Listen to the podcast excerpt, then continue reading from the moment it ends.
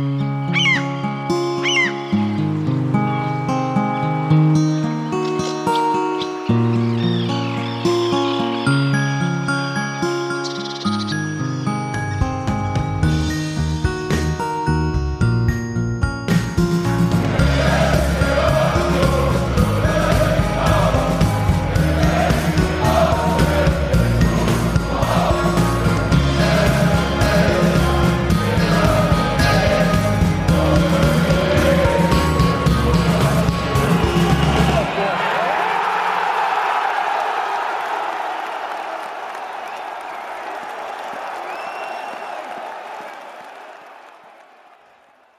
Hallo und herzlich willkommen zu Folge 507 vom Podcast, euer Lieblingsfußball-Podcast Textilvergehen. Hallo Sebastian. Hallo. Hallo Steffi. Hi Robi. Hallo Nadine. Hallöchen. Hallo Hans-Martin. Hallo. Das war's. Mehr sind wir nicht. Mehr sind wir heute nicht. Vermisst ihr das eigentlich auch so, dass äh, früher hieß es ja immer, wenn eine neue Bundesliga-Saison losgeht, da waren dann immer so Taglines so, die schwierigste Saison der Welt und so. Weißt du, was, was so der Kicker schrieb oder bei Sat 1, als noch, als es noch ran gab und so. Die ist mir vorhin aufgefallen. Aller das, ja, genau, so eine Geschichten. GSF war da auch ganz groß dabei. Mhm. Sowas vermisse ich so ein bisschen. Quasi das, es fehlen zu viele, zu viele äh, ähm, über so over the top Taglines. Ja, das ist wie so eine Saison, wie so eine Mottofahrt, ne? Aber ich ähm, glaube auch, dass das so für jeden Verein ja sehr verschieden ist. Das ist ein Hot Take. Aber wenn der DFB jetzt auch, wenn der DFB jetzt auch die Mannschaft aufgegeben hat, ich glaube, wir sind einfach rausgewachsen aus dieser Zeit. Als Sie machen das einfach generell nicht mehr. Dusseligen Sachen gelabelt wurden. Sagt keine, auch niemand mehr, das ist heute aus der Liga, oder? Nee. Schade eigentlich. Nee, eigentlich nicht schade. Ballhaus des Ostens. Oh. ja, also wir haben ja, uns jedenfalls. Anyway, neue Saison. Los, genau. Sebastian. wir haben uns ja jedenfalls hier äh, zusammengefunden, um über das erste Pflichtspiel des ersten FC Union Berlin in dieser neuen Saison zu sprechen. In dem Fall war es beim Chemnitzer FC. Es war die erste Runde im DFB-Pokal der Männer.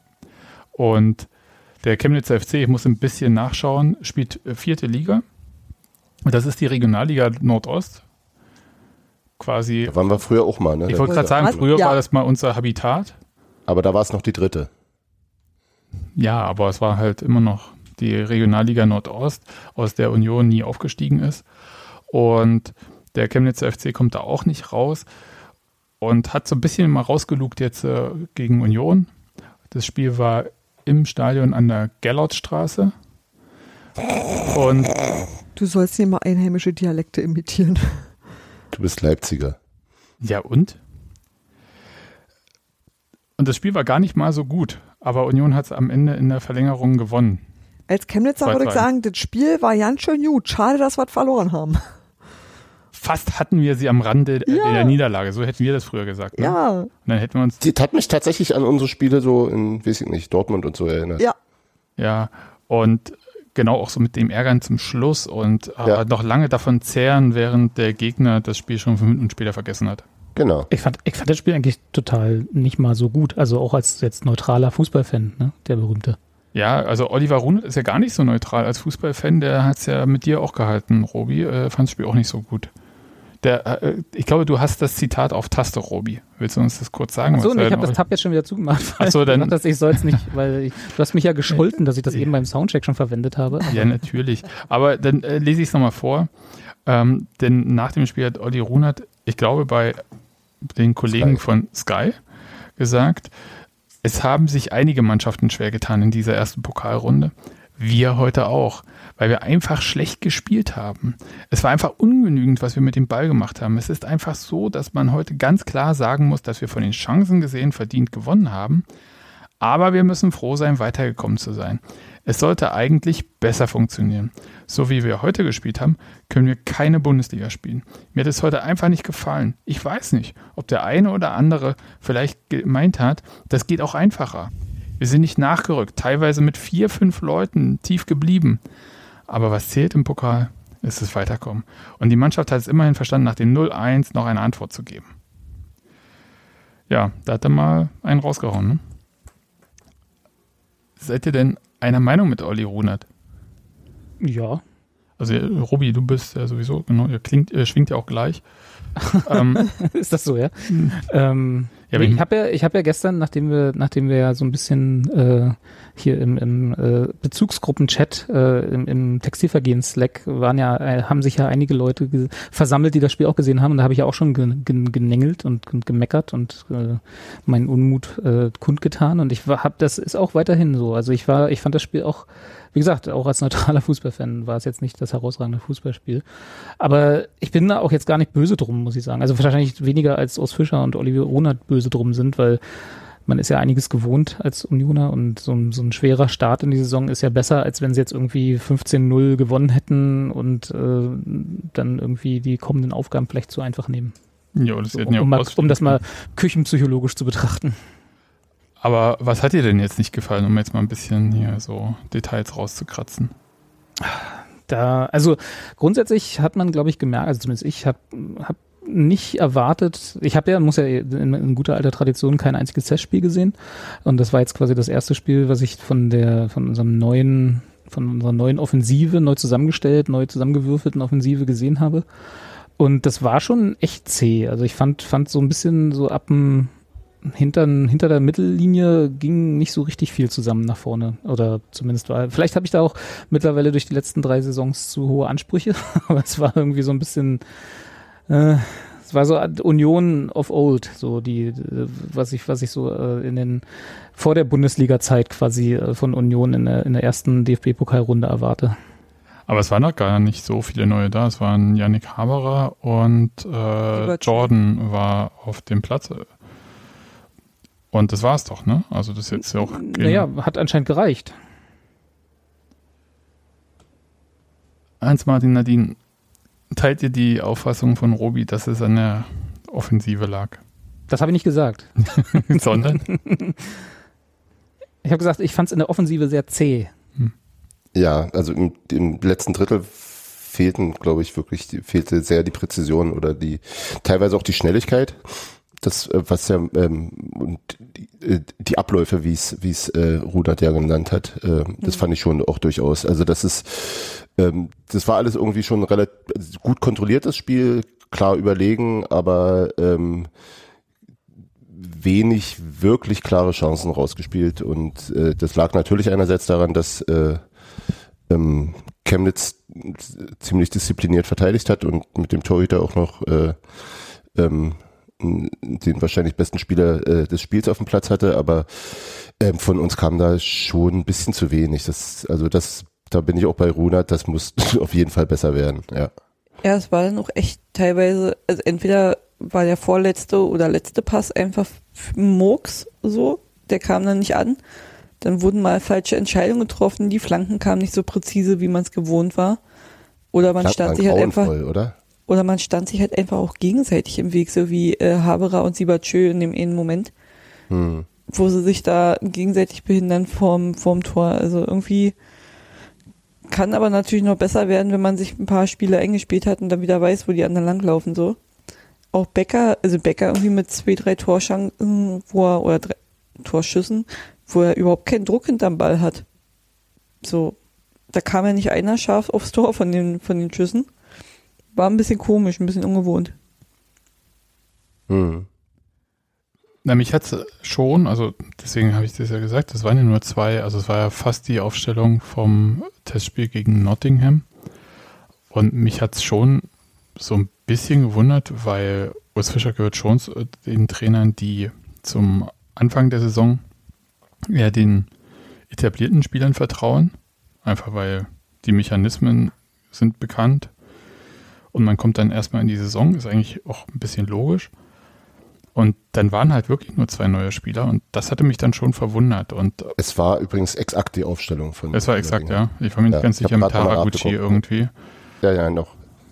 Ja, also dann, dann ja erst recht, ne? Also das, die waren schon eigentlich, ich fand auch besser im Zusammenspiel insgesamt als meinetwegen in den ersten Testspielen, logischerweise. Mhm. Aber mein Punkt war, es war halt so wahrscheinlich ein Gegner, wie man ihn in der Bundesliga auch nicht trifft. Aber es klingt jetzt schon sehr entschuldigend, weil man hätte ihr habt ja gesagt, mit mehr Präzision und äh, Schnelligkeit da ruhig was kreieren können. Es ist jetzt nicht so, dass äh, Chemnitz da hinten zwei Busse geparkt hätte. Also so ganz, also die haben zwar diszipliniert verteidigt, aber die haben sich nicht in irgendwie zwei Fünferketten an den Strafraum festgenagelt. Und die haben ja, das fand ich schon auch, ähm, bem, ne, nicht bemerkenswert, aber Union hat sich da jetzt nicht locken lassen von Chemnitz. Und man hat schon gemerkt, dass die da durchaus, äh, dass es eine Option von äh, denen war. Da versuchen irgendwie, dass Union aufrückt und dann halt mit viel Platz vielleicht doch ähm, auf äh, Renault im Tor zuzugehen. Aber das hat Union ja nicht zugelassen. Also von Chemnitz kam da jetzt auch nichts, ne? Also in der ersten Halbzeit, muss man jetzt auch sagen. Also es war jetzt nicht gefährlich, es war halt bloß, das plätscherte so dahin. Ich habe mir das danach auf AFTV komplett angeschaut und da konnte ich schon relativ viel Essen vorbereiten in der Zeit. Ohne was zu, also das Gefühl gehabt zu haben, was verpasst zu haben. Ja, ja bei Highlights, von einem, das bei den Highlights von einem Regionalliga-Teilnehmer jetzt auch nicht unbedingt erwarten, dass die das Spiel machen. Ja, das hat Leverkusen auch gedacht gegen Elversberg. Also, ja, gut, Ausnahmen. Ja, das war auch dritte Liga, aber trotzdem. Ähm, ja, also tatsächlich äh, war das ein bisschen dröge, aber es war nicht, also ich hatte nie das Gefühl, wie äh, meinetwegen bei Uwe Neuhaus Erstrunden spielen, wo ich dachte so, spielen schlecht und kassieren dann das Tor und dann spielen sie noch schlechter. So wie in Essen damals. Ja, genau, zum Beispiel Viktoria Köln. Ja, also das Schlimme ist, ich weiß bis heute noch, wo ich war, als ich das Spiel gegen Viktoria Köln auf dem iPad geguckt habe. Also ich weiß noch, wo ich war, als ich das Spiel in Essen in Essen gesehen habe. Ja. Auf der Holztribüne. Neben Otto Rehagel. war doch die Geschichte mit der Und Mali Breutmann. Genau Ja. die. Oh ja. Ja. Aber Robi, Robi Gero und ich waren ja ein Jahr später dann nochmal da im Nachbarstadion und da, War auch nicht besser. Doch. ja, aber doch, Kam ein weiter. bisschen. Ja, aber in der Verlängerung. Ja, da ging es bis ins Elfmeterschießen und war ein Details, neues Details. Stadion. Ja, aber ihr wisst aber, was ich meine, oder? Also so Ja, ja. das Gefühl, dass irgendwie beide Mannschaften, also die einen können nicht und die anderen wo- wollen nicht oder wie auch immer, das hat nicht, das war nicht da. Also ich hatte schon das Gefühl, Union hat das kontrolliert, aber sie haben halt nicht den Klassenunterschied raushängen lassen, um es mal freundlich zu sagen.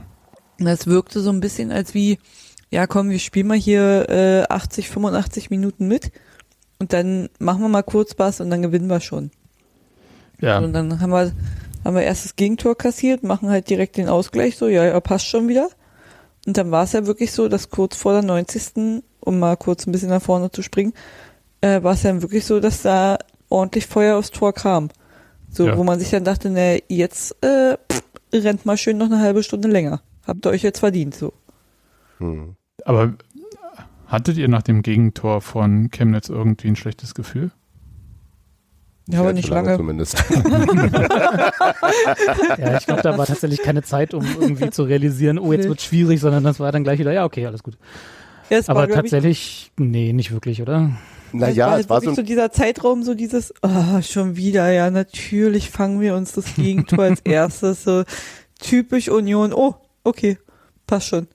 Na, ich habe so ein bisschen aus der, äh, so, also für Chemnitz war das halt wie gemalt, das war ja das, worauf sie irgendwie gehofft haben, dass sie äh, entweder ins Elfmeterschießen kommen oder irgendwie so ein, so ein Tor rein Schädeln. würgen irgendwie ähm, und sich dann halt hinten reinstellen. Das war ja, das wäre, ist ja völlig valider Matchplan angesichts der Kräfteverhältnisse.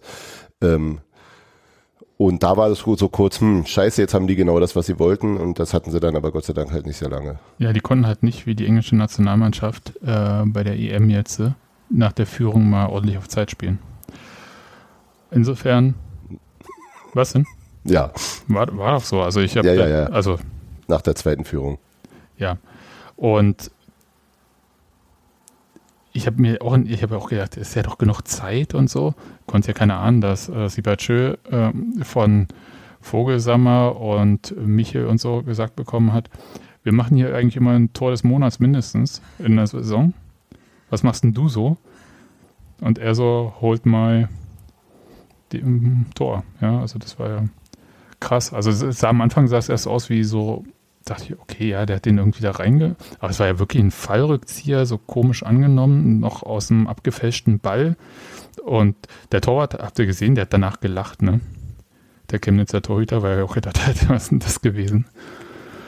Ja, das fand ich äh, crazy. Was willst du auch anderes machen, außer lachen? Also, er hat ja vorher auch ein paar Dinger durchaus gehalten oder durchaus gut gehalten so. Und dann stehst du ja wahrscheinlich auch nur da und denkst dir, ja klar, und so ein Ding geht natürlich rein. Arsch. Ja, ja, ja. Und der war halt wirklich gut vorher, ne? Also. ja, Auch danach noch. Also Ja. deswegen, ja. ähm, genau. Also vom Elfmeterschießen hatte ich dann schon Angst, muss man mal so sagen. Ja. Da dachte ich mir so, hm, mit dem Torwart könnte es schwer werden.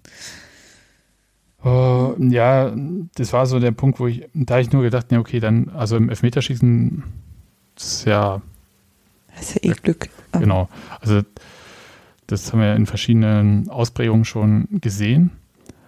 Das, aber dann kam ja noch ähm, Kevin Behrens, der.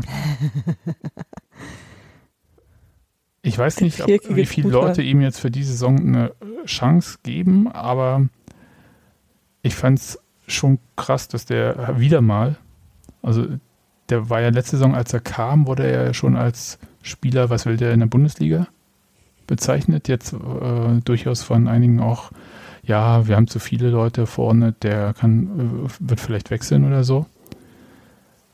Macht halt das Tor. Und mit einem Selbstbewusstsein danach, also der hat ja dann später erzählt, warum er es gemacht hat, aber da halt erstmal Richtung Chemnitzer Fanblock und schön Finger auf den Mund. Kam mir so ein bisschen wie Max Kruse letzte Saison ähm, in Türkgücü auch erste Runde vor. Ja, hat ja auch Bier abbekommen. Genau, und hatte nämlich auch Bier abbekommen. Insofern, uns scheint gar nicht mal so gut zu schmecken dort in Chemnitz. Was schenken die da aus? Freie Presse. Nee, ich weiß nicht, was die für ein Bier da ausschenken, ehrlich gesagt. Äh, Feldschlösschen oder was gibt's da? Könnte sein, ich- keine Ahnung. Das äh, letzte Mal, als ich in Chemnitz war, hat da noch äh, Chibulke Okeke gespielt. Oh, Da hieß es noch Karl-Marx-Stadt. Oh, Quasi. Wow. Ich, ich war ja noch nie in Chemnitz. Aber äh, vom Erzgebirge aus sieht man den Schornstein. Es gibt anscheinend ein Bier in Chemnitz, das nennt sich Marx. Karl Marx. Nee, nur Marx. Also, Das finde ich Aus ja eher Chemnitz für Murks. Chemnitz. hm. Hätten es wegen Nischel genannt. Naja. Marxstädter. Ah. Hm. Nur so Haben aber einen Naturradler. Weiß nicht, ob das jetzt. Radfahren, apropos. Ja, ich bin auch ein Naturradler. Also bei Naturradler habe ich auch immer ganz komische Assoziationen, ehrlich gesagt. oha, mach das weg. FKK, FKK-Fahrradfahren? Ja, wieso nicht? Also, aber kommen wir vielleicht. in Brandenburg. Ja, das ist, ist egal. Also, nein, kein, keine Details, sondern wir gehen wieder zurück zum Spiel. Danke. Und Kevin Behrens Matchwinner quasi. Und Mann des Spiels war übrigens tatsächlich nicht der Torhüter von Chemnitz, hat mich Krass. irritiert, sondern äh, der DFB hat Robin Knoche gewählt. Ähm, Na gut, da ich auch nichts gegen. ja, es ist jetzt prinzipiell nie schlimm, Robin Knoche zu wählen. Immer, immer eine gute Wahl. Weil er Renault beschützt hat. Aber was hat er denn da in dem Spiel jetzt? Äh, also, Hans-Martin, hast du was gesehen? Was Robin Knoche zum Mann des Spiels gemacht hat? Er hatte zwei Kopfballchancen nach Stimmt. Ecke. Hans-Martin redet nicht mehr mit uns. Ist Hans-Martin noch da? Vielleicht ist er auch nicht mehr da. Gut, Das äh, müsstest du am besten wissen, weil du siehst Hans-Martin die Leitung. verloren. ich sehe die. Le- Ja, müsste ich. Die, Aber Knoche war halt wirklich, er hatte nach den beiden Ecken die, die Kopfballchancen, die nicht so schlecht waren. Ähm, seine Abwehraktion halt wie immer, da war er nicht groß auffällig, also sprich, da hat er eigentlich alles richtig gemacht. Der kann es ihm natürlich dann die Auszeichnung geben, aber es ist irgendwie ein bisschen ungewohnt. ich rufe Hans-Martin nochmal an. Ja, der hört nichts mehr. So. Alter. Nein, aber alles in allem muss ich wirklich sagen, dass äh, der Chemnitzer Torhüter einfach der auffälligste Mann auf dem Platz war und der auch äh, wirklich unfassbar gut zu tun hatte. Ja.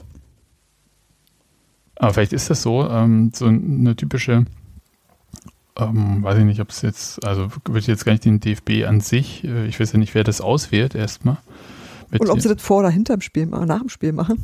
Ja, vor dem Spiel wäre witzig. Aber das ist halt so, wir können natürlich nicht jemanden zum Man of the Match machen, der in der Verlierermannschaft ist. So, das finde ich halt irgendwie Quatsch. Finde ich auch. Also, wenn du ein gutes Spiel gemacht hast, dann hast du ein gutes Ja. Spiel gemacht. Wo ist denn jetzt hier die ID? Also hier DFB Ah, macht mal, ne? Genau. Das könnt ihr wieder umdrehen. Und ansonsten habe ich übrigens die ganze Zeit über das nachgedacht, was ihr vorhin gesagt habt. Ich hatte, ja ein bisschen Zeit.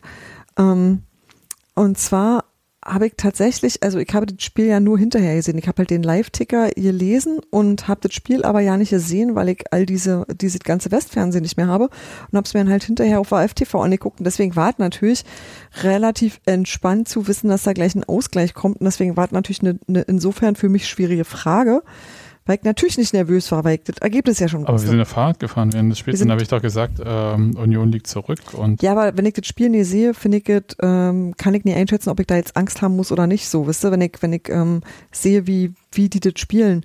Und gleichzeitig ähm, habe ich aber daran gedacht, wie das bei dem Nottingham-Spiel aussah, diese Zusammen von äh, Sibachö und ähm, Geraldo Becker. Und ein paar so Sachen, wo ich immer denke, die sind selbst an einem schlechten Tag immer in der Lage, zumindest gegen so einen Gegner, Olli Runert hat recht, Bundesliga-Niveau ist es nicht, aber gegen so einen Gegner einfach mal in Sekunden und einem hellen Moment irgendeine krasse Sache zu machen. Und so war halt auch diese Zibachö-Tor wieder, wo ich dachte, so irgend sowas wird schon passieren. Also da habe ich mich ziemlich doll darauf verlassen, dass es halt, ähm, dass es, dass es da immer diese Momente geben wird. Und ich glaube auch tatsächlich, dass wir sturmmäßig auf eine Weise gut besetzt sind, die für alle möglichen komischen Situationen, ähm, naja, gut aufgestellt ist. Und da gehört für mich Kevin Behrens auf jeden Fall mit dazu, weil das auch so jemand ist, wo ich denke, so, ey, den kannst du immer mal in doofen Situationen aus dem Hut zaubern. Und der macht ja sowas. Sven Michel auch so ein Spieler. Also ich finde es schon ganz gut, dass wir diese Varianz haben und dass es immer noch irgendwie halt die Leute gibt, die so zaubern, wie das Siebertschö macht, oder die halt einfach auch mal was drin bremsen, wie das zum Beispiel Vogelsammer macht, wie das Behrens macht und wie das auch Sven Michel unter Umständen macht. Und das ist, ähm, das finde ich total beruhigend. Ja, die machen sich auch einfach überhaupt keine Platte. Die sagen halt einfach so, ist mir egal, wer jetzt vor mir steht, ich gehe jetzt hier durch, danke. Entweder gehst du weg oder Genau. du kommst mit. Genau. So, aber halt ein nicht- Loch im Tor. Aber ey. nicht auf die genau, nicht auf die freundliche Art, aber du kommst dann halt mit. Und, und deswegen muss ich mal sagen, hat mir zumindest bei dem Spiel jetzt so als Ganzes nicht wahnsinnig viel Sorge gemacht. So. Welche, welche Katze beschwert sich? Das ist hier neben mir. Ah! Meine war es nicht. Ich weiß aber nicht warum. aber Ja, weil du mit uns redest, oder jetzt natürlich nicht, weil ich ja einen Monolog gehalten habe, Ja. weil du mit uns redest. und die Aufmerksamkeit nicht ihm gilt, Genau. ihm gehört. Ja, das Katzen nicht. Beachtung wird sofort bestraft. Geht natürlich nicht. Aber wo nicht Beachtung, Beachtung, Martin da. Ja, aber wie gesagt, also Behrens, Michel, ähm, Vogelsammer, die, die gehen da einfach mit der Brechstange durch. Und dann sagen die halt so, ja komm, mir egal, ich mache jetzt hier das Tor. Und das passt halt natürlich bei so einem Pokalspiel gegen, äh, gegen, gegen unterklassigere Vereine, passt es natürlich ein bisschen besser als dieses schön-schön. Weil ich sag mal so, wenn ich damals noch gespielt habe und dann kam einer an und wollte schön-schön spielen, naja, dann äh, rinnen eine Beine. Wenn ich Glück habe, habe ich einen Ball getroffen. Hat sie nicht nochmal gemacht. So, ne? Nadine! Ja, Du bist, bist auch so. öfter über die Fairplay-Wertung in die Champions League gekommen. Ne? ja total. nee, aber ne, wenn, wenn dann da halt irgendjemand Hackespitze 1, 2, 3 macht und du bist aber halt nun mal ein Spieler, Regionalliga, was auch immer, naja, dann guckst halt, dass du irgendwie an den Ball kommst. Ne? Und wenn dann dabei einer mit der Brechstange kommt und sagt so, ich hab den Ball, ich laufe jetzt los, ist das halt natürlich manchmal ein bisschen effektiver. es ist es dann Mann, dieser Behrens ist ein absolutes Viereck. Der Typ ist so strong. Ja, vier, viereckiger Truthahn hatten wir gestern auf Twitter. ja, Ja, wobei ich ja jetzt, also auch, auch wenn wir uns, haben wir letzten, in den letzten zwei, drei Jahren immer gesagt, spielerisch extrem verbessert haben, noch zu, im Vergleich zu den Zeiten, wo wir noch in Regionalliga Nordost gespielt haben. Aber ich würde jetzt immer noch nicht sagen, dass wir, dass Union äh, mit Hackespitze 1, 2, 3 glänzt. außer gegen Leipzig. Außer gegen Ja, das, das mag ja sein, aber ich, ich finde es tatsächlich äh, beruhigend, so wie Nadine sagt, dass man sich darauf verlassen kann, dass da nochmal ähm, Wucht von der Bank kommt und man jetzt nicht äh, nur von Sibachö, der mir aber ehrlich gesagt insgesamt einen echt guten Eindruck macht, wenn, wenn ihr das jetzt nochmal vergleicht. Ähm, so die Anfangszeit, auch wenn es nicht ganz identisch ist, aber die Anfangszeit von äh, Taiwo Avoni, als er kam, der kam natürlich ähm, in seiner ersten Saison quasi mit dem Ende des Transferfensters. Da war die Mannschaft schon im Spiel, er nicht. Und wie lange er so ein bisschen Bindung zum Team auch gebraucht hatte oder gesucht hatte. Und da sehe ich bei Sibachö schon mehr. Und ich habe auch so ein bisschen das Gefühl, da bin ich auch gespannt, wie das im Verlaufe der Saison wird, dass er ein Tick variabler ist ähm, mit seinen Abschlüssen. Also der kann dann halt auch Kopfbälle und sowas. Das ist ja jetzt nicht so das, wo ich Taiwo Avoni äh, zuvor das gesehen hätte. Und da bin ich tatsächlich mal gespannt, also was das irgendwie so bringt und ob er halt mal links, rechts ablegen kann äh, und ob wir jetzt mehr wieder diese Dreiersturm-Variante sehen, die wir von quasi früher kennen, also aus den ersten Urs Fischer Zeiten. Ja, die hatten wir ja dann in der zweiten Halbzeit irgendwann nach der Einwechslung. Eben, genau. Und äh, deswegen frage ich mich halt, ob, ob wir das vielleicht äh, mehr sehen. Und wenn man das dann hat, dann muss man sagen, dann ist dieses vielleicht Überangebot im Sturm vielleicht auch gar nicht so ein Überangebot, sondern es ist einfach äh, eine große Variabilität, die der Kader plötzlich hergibt. Das ist ungefähr das, was ich gesagt habe. Ja, Entschuldigung. Ja, Deswegen seid ihr verheiratet. Angesichts der, der Neuverpflichtung würde ich fast davon ausgehen, da sind ja schon relativ viel, also Scar, Tom Scarpe und, und Jamie Leveling sind ja zumindest äh, Spieler, die eher auf dem Flügel zu Hause sind eigentlich. Also ich glaube schon, dass das zumindest mitgedacht wird. Kannst du dich ein bisschen lauter machen? Oh, sorry. So, besser? Ja. Ja. Ja. Okay. Aber wir haben alles verstanden. Skarke, Leveling, mehr ist Variabilität, genau. Und Vogelsammer kann das ja auch und Michel kann das auch. Also da sind ja schon, jetzt Pantovic hat ja jetzt auf dem rechten Flügel auch gespielt.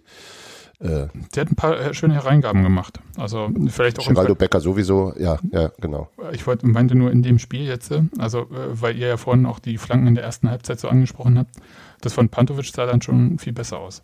Hm. Aber da war auch ein bisschen mehr Bewegung dann im, insgesamt im Spiel. Also dann Mhm. ist es vielleicht jetzt auch nicht so schwer, dass dann auch mal so eine Flanke besser sieht, aussieht. Ja, aber ich glaube, viel mehr muss man über dieses Pokalspiel jetzt auch nicht reden, oder? Also nehmt ihr da noch was mit, wo ihr sagt, okay, das ist jetzt für die Saison irgendwie wegweisend oder so? Ja, die zweite Runde. Hm. Ja. Über 400.000 Euro Prämie für die zweite Runde. Hm. Ja, Echt in der zweiten Runde schon, ja? ja. Oh, ja das ist die habe ich Wahnsinn, ne? nicht. ja. Davon habe ich nicht viel. Das ist fast ein, wie viele Spieler, Robert? Das kommt darauf an, ob du es in Drehkreuzen oder in äh, Tickets Scannern, scannst. ja. Mhm. Ich, ich mache gern so Drehkreuz-Scanner-Kombi. Dann wird es nicht so viel. Da gibt's aber dann Rabatt wiederum. Das kann sein, ja. Weißt du, ich glaube, alles, was man daraus mitnehmen kann, hat Oliver Runert schon gesagt. Also, das ist schon in diesem Zitat drinne, das du gesagt hast. Schön, dass es gegen Chemnitz erreicht hat. Für die Bundesliga reicht's nicht. Das kann man sicherlich so stehen lassen.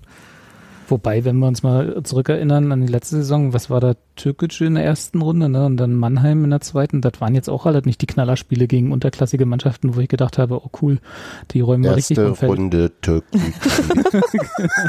Zweite Runde Mannheim. Fast, fast Mann. ins Versmaß. ähm, nee, aber das sind halt, also ich würde, wie gesagt, ich würde jetzt die, also die erste Runde DFB-Pokal ist halt die berühmte Lotterie, so wo ist mein Phrasenschwein. Äh, das haben ja nicht nur wir erfahren und insofern würde ich da jetzt gar nicht, also das würde ich jetzt nicht überbewerten. Natürlich war es nicht, war es kein schönes Spiel und ja, ich finde auch wichtig, dass, dass Runert und Fischer sich das mitnehmen und dann vielleicht, ich weiß nicht, was man jetzt in der Woche bis Hertha noch machen kann. Äh, da nachjustieren. ich meine jetzt, was die. Einstellung der Mannschaften angeht, ja genau. Ins Altenheim schicken. Nochmal schnell nach Kienbaum. Ähm, nee, aber da, aber ich weiß, dass man da irgendwie was noch an, an den Laufwegen oder so anpassen kann oder so. Ich weiß nicht, bin, da bin ich zu wenig Trainer. Ähm, aber das, das, da, für uns, glaube ich, ist es, ist es jetzt nicht so entscheidend. Ich glaube, da nehmen wir einfach mit, genau was Runert sagt, zum Glück weitergekommen und dann der, den Rest sehen wir dann am Samstag. Fragt beim Pokalsieg halt auch keiner mehr nach. Ja, eben. Aber wir sind jetzt schon quasi Pokalsieger. Ne, dann schon, also Nadine, ich weiß nicht, ob du dich dran erinnerst, aber beim Pokal, also Pokalsieg wahrscheinlich nicht, aber beim Pokalfinale wird nochmal der Weg der Mannschaften ins Finale nachgezeichnet. Da fragt schon noch immer jemand nach nach der ersten Runde. Also einfach Niemand mag Klugscheißer. Entschuldigung. nee, das ist ein schwieriger Job, aber jemand Ähm, muss den machen. Das ist allerdings völlig richtig. Ähm, aber was ist denn, was ist denn, das würde ich gerne noch mitnehmen. Ähm, Im Kicker schreiben sie ja jetzt weiterhin hartnäckig davon, dass äh, Jordan Siebertschö mit der 38 aufgelaufen sei, was ja nicht der Fall war. Und ich habe Nee. jetzt gerade nochmal auf der We- Union Vereins-Website geguckt und da ist er auch mit der 45 aufgeführt. Jetzt dachte ich, dass das nur geht, wenn die anderen Nummern durchnummeriert sind. Ja, das ist, also die Regel ist ja tatsächlich ähm, von der Liga, das ist jetzt, glaube ich, gar ich weiß gar nicht, ob es eine DFB-Regel ist. Ich glaube, es ist von der Gibt's Liga selber. Ja, es gibt, und zwar, also ich hole noch mal kurz aus, also wahnsinnig nebensächlich auf jeden Fall, aber Aber das trotzdem. alte Podcasterei wissen, ne? Das sollten wir vorher nochmal checken. Nee, ich habe das selber vorher mir durchgelesen, also äh, fürs Blog. Ähm, und zwar ist es so, irgendwann sind Spieler mit Nummer 66 oder so aufgelaufen. Und Das ist die Pest, möchte ich dazu mal sagen. Ach so, da, da kommt der alte Mann jetzt her raus. ne? Ja, absolut, ja. Okay, ja, alles ja. Also ähm, jedenfalls sind die halt mit hohen zweistelligen Zahlen aufgelaufen und ähm, da hat und da haben sich Fußballtraditionalisten wie Hans Martin drüber aufgeregt. Und äh, da hat er Zu Recht, möchte ich sagen, zu und da Recht. hat Hans Martin dann seinen Dudesfreund äh, Reinhard Grindel angerufen. Alter, Nee, nein, also das, das war, jetzt, das war auf, mein Freund. ja, ja, das war die DF DFL, das war nicht die DFB. Und äh, tatsächlich äh, wurde dann gesagt, nee, so geht's aber nicht, dass ja jeder hier sich die Nummer so einfach aussucht. Irgendwann ist ja auch mal gut. Und wir machen so, ihr, Martin durcheinander. ihr dürft von der 1 bis zur 40, dürft ihr euch eine Nummer aussuchen. Aber ab der 40 muss durchnummeriert werden. Also wenn du halt die Nummer 48 haben willst, dann muss halt vorher dann halt auch 41, 42, 43 und so vergeben sein. Und nun weiß ich nicht, ähm, ob auch der Kader dann bis 40 aufgefüllt sein muss, also alles unter 40, oder ob erst ab 40 durchnummeriert werden muss. Aber vielleicht hat Sibachö, also Jordan, wie er jetzt auf dem Trikot da heißt, ähm, das ja so gemacht, dass er gesagt hat, hier, Local Player, ihr macht sowieso kein Spiel dieses Jahr. Ihr, du hast jetzt die 41, du hast die 42, du die 43. Können wir mal gucken, Fabio Schneider und so. und, und ich teile meine Punktprämie mit euch. Ich kaufe euch ein Eis. Ja. Und Und Weil- ihr dürft meine Schuhe nach Hause tragen. weil er hat den Rest ja schon für die Eintragung des Namens als Schneider hat die Künstlernamen 35. oder so ausgegeben. Ja, möchte ich nur mal sagen. Okay. Hm. Mhm.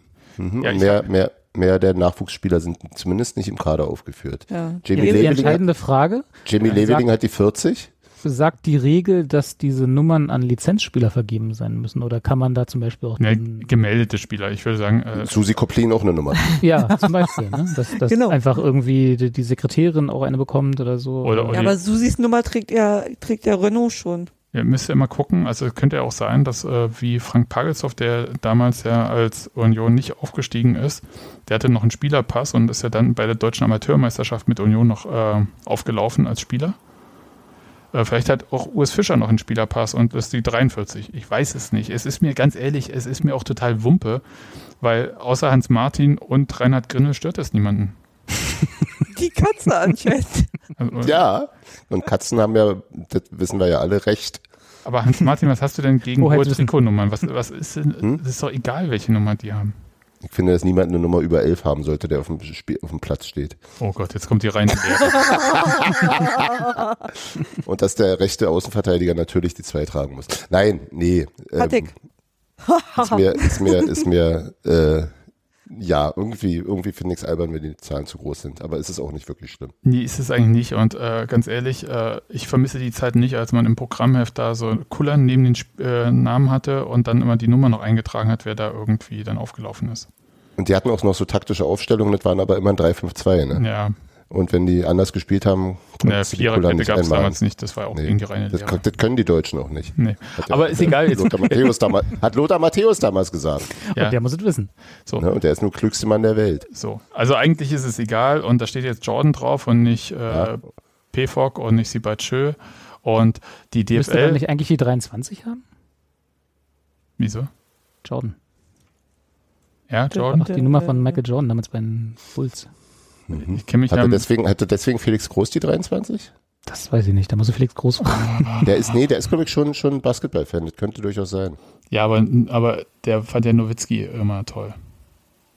Man kann ja auch mehr als einen Spieler gut finden. Nein, das geht nicht. Halt So. noch nie Also nur, nur weil ich Christopher Trimmel gut finde, heißt das nicht, dass ich äh, Andras Schäfer scheiße finde. So, was ich jedenfalls sagen wollte, um jetzt mal hier äh, nochmal zurück zur Nummer 45, Jordan zu kommen.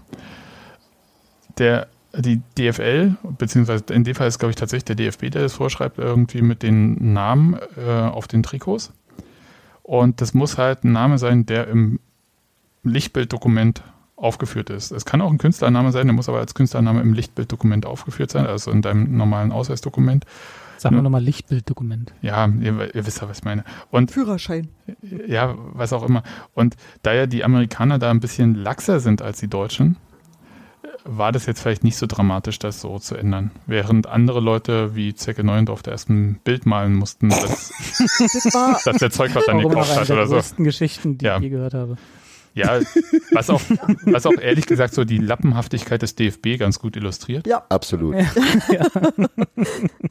Aber ist ein anderes Thema. Apropos Lappenhaftigkeit, das wurde ja auch ein, auch ein Transparent hochgehalten am Anfang des Spiels. Ich meine, Bündnis, eins. ihr, ihr meint ja, ihr wisst ja, wie ich es meine, also transparent Lappen und so, ne? Also, und den anderen klar, magst du es vielleicht besser erklären, bevor es ein Unglück gibt. ja, ja, äh, bitte äh, schreibt an hansmartin.textilvergehen.de bei Ich Beschwerden. habe eine hab ne E-Mail-Adresse bei uns. Ja. Ähm, Jetzt. Jetzt, jetzt, jetzt schon. ja, für, für, Jetzt eingerichtet. äh, für Feedback bitte immer ans, Das ans ist der. Spam-Ordner. Nee, äh, nee, in Wirklichkeit ist ja der, die Feedback-Adresse ist ja weniger, ist manchmal mehr at textilvergehen.de. Und aber was ich sagen wollte, es gab ja diese wirklich, in dem Fall jetzt wirklich Lappenhaftigkeit, ähm, äh, Aktionstag fürs Klima vom DFB. Und Ja. wir fangen mal eine Minute später an und nennen das Aufmerksamkeit fürs Klima-Ding. Und da gab es eine Tapete von auf der Gästetribüne, also von den Unionern, wo da nochmal drauf Bezug genommen wurde, dass ja der Stützpunkt oder Mannschaftshotel und auch, glaube ich, die Fans auch, die sind ja nicht in Katar bei dieser Wüsten-WM, sondern in irgendeinem Nachbarland und fliegen dann immer rüber. Und ja, ich glaube, die Minute hätten sie sich sparen können. Das war ehrlich gesagt ziemlich albern, weil es halt so, was mich ein bisschen nervt, also äh, vielleicht nur meine zwei Sätze dazu, ist halt, dass man dieses Thema immer so auf individuelle Verantwortung runterbricht, anstatt auf ähm, systemische Dinge, die komplett falsch laufen.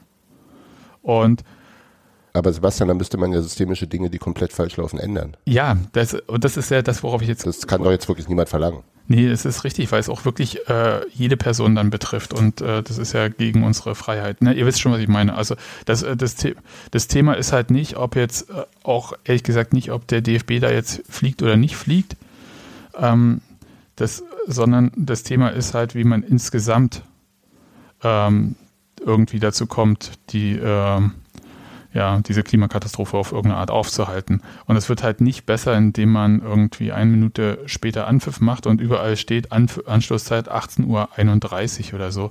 Es ist eine Minute länger das Licht leuchtet und, und, und. Ah ja, also es ist wirklich, also da, da kriege ich ganz doll eine Krise und das erinnert mich an ganz schlimme Sachen irgendwie äh, so im Osten, als äh, die Sowjetunion meinte, das Öl dann do dorthin verkaufen zu wollen, wo es richtiges Geld gibt und nicht DDR-Mark oder so oder wie hier ist Währungsrubel und äh, plötzlich Öl knapp war. Also insofern, Es ist halt wie mit der WM. Ne, wir ziehen den Spielern mal äh, schwarze Nikis drüber, malen damit weiß schön, schön Buchstaben rauf, wo dann drauf steht Human Rights, dann stellen wir die Haben noch die in Spieler einer selbst gemacht, Reihenfolge hin. Ja, das macht's nicht besser. so, dann die haben es durchwinken, äh, die haben es durchgewunken und haben es dann noch medial groß begleitet. So ja, und dann tun wir mal so, als wenn wir uns dann jetzt damit auseinandergesetzt haben und dann fahren wir aber zur WM und spielen da ganz fleißig unser Ding. Ach ja, und wenn wir jetzt hier irgendwie ähm, Fans haben, die da hinkommen möchten, die aber irgendwie der queeren Szene angehören, nee, ihr mh, bleibt mal lieber zu Hause, ist sicherer. ja oder Hä? zeigt halt nicht, ne? Also Genau. benehmt euch halt nicht wie, Sei, sei mal nicht so schwul. ja. Ah ja. Ja. Aber um den, auf den Ausgangspunkt zurückzukommen, ich fand diese Tapete total gut. Und ich fand doch ganz erstaunlich, Mhm. dass sich äh, die Ultras eines solchen Themas angenommen haben. Also jetzt hier den DFB kritisieren ist ja sozusagen auch der Sache immanent so ein bisschen, das ist auch total korrekt.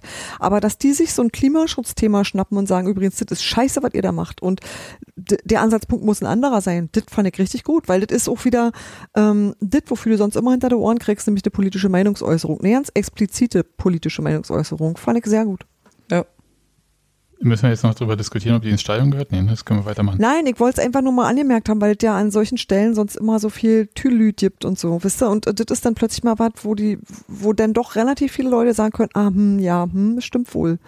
Also selbst die, die irgendwie sagen, ich komme hier so mit Fridays for Future nicht so, so gut zurecht oder so, wisst ihr? Aber dass man halt genau auf sowas hinweist, da passiert Scheiße in richtig großem Maßstab. Ja, also nochmal, also es ist halt eine systemische Frage. Das Ja, heißt, äh, wie produzieren wir irgendwie Zement? Äh, wie erzeugen wir Wärme? Wie erzeugen wir Energie? Das sind riesige Themen. Das hat nichts damit zu tun, ob ähm, jetzt Hans Martin äh, unbedingt alle zwei Wochen nach Dubai fliegt oder, ähm, Jeden Tag duscht. oder äh, ob er, genau, Nur, nur in Dubai. solche Sachen nicht. Ich dusche Du nur in fliegst Dubai. Duschen nach Dubai. Ne? Da, so, da jetzt kommt es nämlich raus. Du, dusch, duschen nur in Dubai. Ja, Ja. genau. Und. Einfache Regel. Einfache Regel. ja, Ab also, einer Duschball. Schön. Ja, also das, das hat vielleicht auch einen minimalen Einfluss, aber halt tatsächlich die echten Effekte sind halt äh, die großen. Bin, ich bin total Aber jetzt muss ich- man, hm? Jetzt muss ich doch nochmal nachfragen. Jetzt wollt ihr mir erzählen, dass der DFB ein scheinheiliger Arschlochverein ist? Warum redet denn da keiner drüber? Na, scheinheilig ist würde ich mitgehen. Arschlochverein, weiß ich nicht, ob ich das jetzt so sagen will. Ich Der DFB halt, ist vor allem Verband. ja, es ist, äh, ja, also das auch, äh, ist auch, naja, Stimmt, Entschuldigung. da habe ich mich versprochen. nee, Deine, Kri- deine Kritik ist damit invalide. Richtig. Hm. Also es, ich glaube, sie versuchen äh, ganz viel gerade und ähm, es ist Hm. ein riesiges, also es gibt ja riesige so, ich sag mal, Corporate-Themen, ja, wie kommuniziere ich irgendwie nach außen, was ich mache, jenseits von meinem Kerngeschäft. Ja, und wie zeige ich irgendwie sowas, was man dann Fine Corporate äh, Responsibility nennt? Ja, und aber dann, wie willst du denn das Ding greenwashen? Das äh, würde ich total interessant finden. Naja, du kannst ja, also, und es ist halt natürlich äh, ziemlich blöd, wenn da irgendwie ständig Steuerfahnder bei dir ein- und ausgehen und sowas. Und äh, dann Da kommt man ja auch zu nichts. Echt, ey. und, Ständig diese Unterlagen raussuchen und so. und äh, man, man permanent beschäftigt ist, äh, wahlweise der Süddeutschen oder dem Spiegel Sachen zuzustecken aus dem Präsidium und überhaupt. Also, und dafür über 100 Wikipedia Millionen nicht vergessen. und über, für über 100 Millionen sich eine Akademie, die man äh, sich nicht leisten kann, weshalb man den Landesverbänden das Geld aus den Taschen zieht, äh, dahin zu stellen in Frankfurt. Es ist natürlich wirklich schwer und da ist es äh, vielleicht ein leichtes Mal auf ähm, solche Themen äh, zu gehen wie Nachhaltigkeit, ähm, was ja sonst die DFL sich da so draufgesetzt hatte als äh, Thema, für was sie sich in die Lizenzierung reinpacken. Auch kann man auch ruhig ein bisschen ernster nochmal nachfragen, wie ernst das Thema ist und wie stark das in der Lizenzierung dann verankert ist. Und ähm, Vielfalt auch, äh, was ja Nadine gesagt hatte, auch also Menschenrechte, aber auch Vielfalt. Wie viel ist das dann wert, wenn man in der, bei der WM in Katar ist? Wahrscheinlich nicht so viel. Das ist ja immer dann Das finde ich jetzt, das finde ich jetzt aber schon sehr zynisch von dir alles. Also, dass du jetzt Ja. einfach auch so nachhaltige Sachen auch nachhaltig hinterfragst. Ja, also, aber ich finde, wir können ja Und jetzt, die Deutschen müssen noch immer alles zerreden. ja, ist Echt, richtig. ey. und man äh, nicht, da kann man sich einfach mal mit einem schönen Transpi ins Stadion setzen und dann sich gut fühlen, dass man was getan hat. Und das, Robert, ist eine sehr gute Überleitung, weil wir müssen gar nicht so viel drüber reden, sondern die Heute-Show war ja im Stadion an der Alten Fürsterei und hat da so, Was? so und hat da so ein quasi One-Take ja aufgenommen, so elf Minuten, ein Typ, der von der Sitzplatztribüne quasi durch die, äh, durch den Spielertunnel mit dem Fahrstuhl nach oben in die Schlosserei, dann am ähm, Buffet sich was nimmt, dann auf die Waldseite, sich tatsächlich auf den Capo-Podest stellt und so weiter und so fort. Und die ganze Zeit erzählt, äh, was, warum das auch so toll ist, dass diese WM da in Katar ist und die paar toten Gastarbeiter. Also ich meine, das, man muss es ja auch nicht so genau nehmen. Also ich finde, die elf Minuten kann man sich reinziehen und dann ist man da eigentlich, glaube ich, auch ganz gut äh, drauf und da müssen wir das jetzt hier nicht noch weitermachen. Franz Beckenbauer hat gesagt, er hat keine Sklaven gesehen. Ja, Franz Beckenbauer hat auch prinzipiell auch, ähm, Keine toten Sklaven übrigens. der, der kann, der hatte auch, glaube ich, ein Augenproblem, weshalb er nicht vor Gericht erscheinen konnte. Also ich würde jetzt äh, sein Sehvermögen nicht unbedingt äh, trauen. Ich hoffe ehrlich, dass wir irgendwann mal in einer Welt ankommen, in der du äh, so krasse Auflagen kriegst, dass du so eine Scheiße niemals wieder veranstalten kannst. Also dass deine CO2-Steuer einfach auch, auch für Katar zu hoch ist. Oder wie auch immer man das regelt, dass man einfach von vornherein Auflagen schafft, die diese Art von Unsinn einfach verhindern. Ja, aber wobei ich aber dazu nur sagen möchte, also das heißt jetzt nicht, dass ich äh, es prinzipiell blöd finde, eine WM im europäischen Winter zu machen, weil es gab ja auch eine WM im südafrikanischen Winter oder wenn in Südamerika ist es dann halt Winter. Ja, also das ist halt Ich glaube, mit dem Winter hat nicht so wirklich jemand. Nee, das Ja, ich glaube, das ist schon so eine Gewohnheitssache hier, weil das halt für uns jetzt Winter ist und es ist eine andere Jahreszeit und es ist eine, überhaupt ein anderer Monat. Das ist mir egal, ich gucke ja dann Darts, aber das ist mir, ähm, das ist tatsächlich ja nicht mein Anliegen, sondern ich finde den organisatorischen Rahmen einfach so falsch, dass man vor sehr, sehr langer Zeit da schon eine, hätte eine Reißleitende ziehen müssen und es kommen halt ja auch noch weitere Sachen hinzu. Also in dem Moment, wo das veranstaltet wird, ähm, ist man ja, verhält man sich ja weiterhin schädlich und zwar nachhaltig schädlich. Und äh, ich halte sowas für, also wisst ihr, wenn du hier ein Haus baust, dann musst du ganz viel aufforsten. Ich würde mir solche und ähnliche Auflagen für Veranstaltungen dieser Art auch wünschen. Ja, aber hör mal, da schmälerst du doch die Marge Ja, genau, das wäre mein für solche Anliegen. Veranstaltungen. Genau. Da, wo kommen wir denn da hin? Naja, eigentlich dahin, wo wir hin müssen, oder? Also man soll einfach sich nicht daran bereichern, dass man Dinge zerstört. So, das würde ich, und wenn man das so zum Prinzip erhebt, dann glaube ich, gibt's gar keine WMs mehr in diesem Umfang. Na gut, äh, da sind wir jetzt auf jeden Fall vom Chemnitzer FC doch ein Ein bisschen kleines bisschen. in Haut. Und außerdem, außerdem ist ja so eine Winter-WM gar nicht so, so schlimm, weil äh, durch den ja auch vom DFB bemängelten Klimawandel ist ja im November alles noch nicht so kalt. Nee. Ähm, und wie gesagt, in Dubai kannst du, glaube ich, auch äh, eher Alkohol trinken als in Katar. Ist alles super. Also, wollen wir vielleicht zurückkommen, also von dem Spiel gegen Chemnitzer FC weg Na, zum nächsten Punktspiel? nö, einen hätte ich noch. Ja, dann. Die, äh, die Tapete haben wir hinreichend besprochen, aber die Choreo fand ich wahnsinnig schön, wenn ich das noch anmerken darf. Oh ja, das stimmt. Das war sehr toll. Ähm, habt ihr da alles? Also ich fand ja schön, dass man tatsächlich äh, den Pokal, den wollen wir haben, dass das so draufsteht. Ja. Ich überlege immer, ob das hier auf dem Markt in Templin ist oder bei euch Nee, in nee. Katze. Nee, nee, das ist beim Robi. Robi. Das ist Robi. Genau, das ist Robi. Robi selbst. Ich übe. Bin jetzt, hab so einen Stimmenimitator-Kurs gemacht. Ja, also das war tatsächlich sehr schön. Äh, hat jemand genau erkannt, wer das alles da drauf ist? Also es waren ja zwei Leute, die äh, den DFB-Pokal halten. Wenn ich mich recht erinnere, war es so eine Mischung aus äh, Trimbo im 2001er Pokaltrikot und auf der rechten Seite Ralf Quest, Fragezeichen, der Ich hab's 68er. nicht genau gesehen. Ähm, aber da mm, lege ich jetzt meine Hand auch nicht für ins Feuer. Aber das sah wirklich fantastisch aus. Ja, das war wie so ein ähm, äh, zeitübergreifender äh, Dings, so vom FDGB-Pokal zum DFB-Pokal, wie so eine kleine vorausgenommene Zeitreise. Und das fand ich einfach, also das war einfach auch riesengroß und wurde auch so relativ langsam aufgebaut und so. Das war einfach ein wunderschönes Gesamtbild. Und ich finde, Ja. das sollte nicht unerwähnt bleiben, weil cool war, weil toll war. Das war tatsächlich. Und weil irgendjemand im Kommentar denn eigentlich nur der Meinung war, es ist ja schade, dass die Leute, die da drunter standen, jetzt gerade nichts gesehen haben. Und du denkst, bom, bom, ja, das war, das war Da Geh sehen wir weg. ja, was oben drauf ist. geh weg, ey. Also wirklich. Sag mir, dass du selten zum Fußball gehst, Genau. um mir zu sagen, dass du selten zum Fußball gehst. Genau, bitte. Das war tatsächlich ein bisschen schräg, aber ich möchte so, sonst nichts weiter sagen. Ich war sehr froh, ähm, das Spiel bei FTV sehen zu können. Insofern alles gut. Hans-Martin, hast du doch auch getwittert, ne? Bei, bei Sky gab es doch diesen hervorragenden Kommentar, irgendwann, als er dann in der zweiten Halbzeit äh, losging, dass wir jetzt in der knusprigen Zeit sind. Mhm. Die Crunch-Time. Mhm. Oh Gott. War mm, Das ist mir auch nachhaltig aufgefallen. verstört. ja. Der Tomic hat wieder alles gegeben. Naja, Eieiei, das war schon. na, also äh, ihr seid jetzt schon auf jeden Fall auf äh, Saisontemperatur, wenn es schon wieder ins Kommentatorenbashing geht.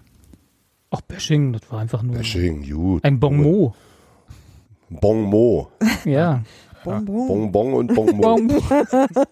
ein, Amus, ein Amus Bouche für die Saison quasi. Hm. Hm. Also jetzt aber mal tatsächlich auf das erste Punktspiel. Ist okay. Das ist am Samstag äh, gegen Hertha BSC, die, auf die wir im Pokal ja nicht mehr treffen können.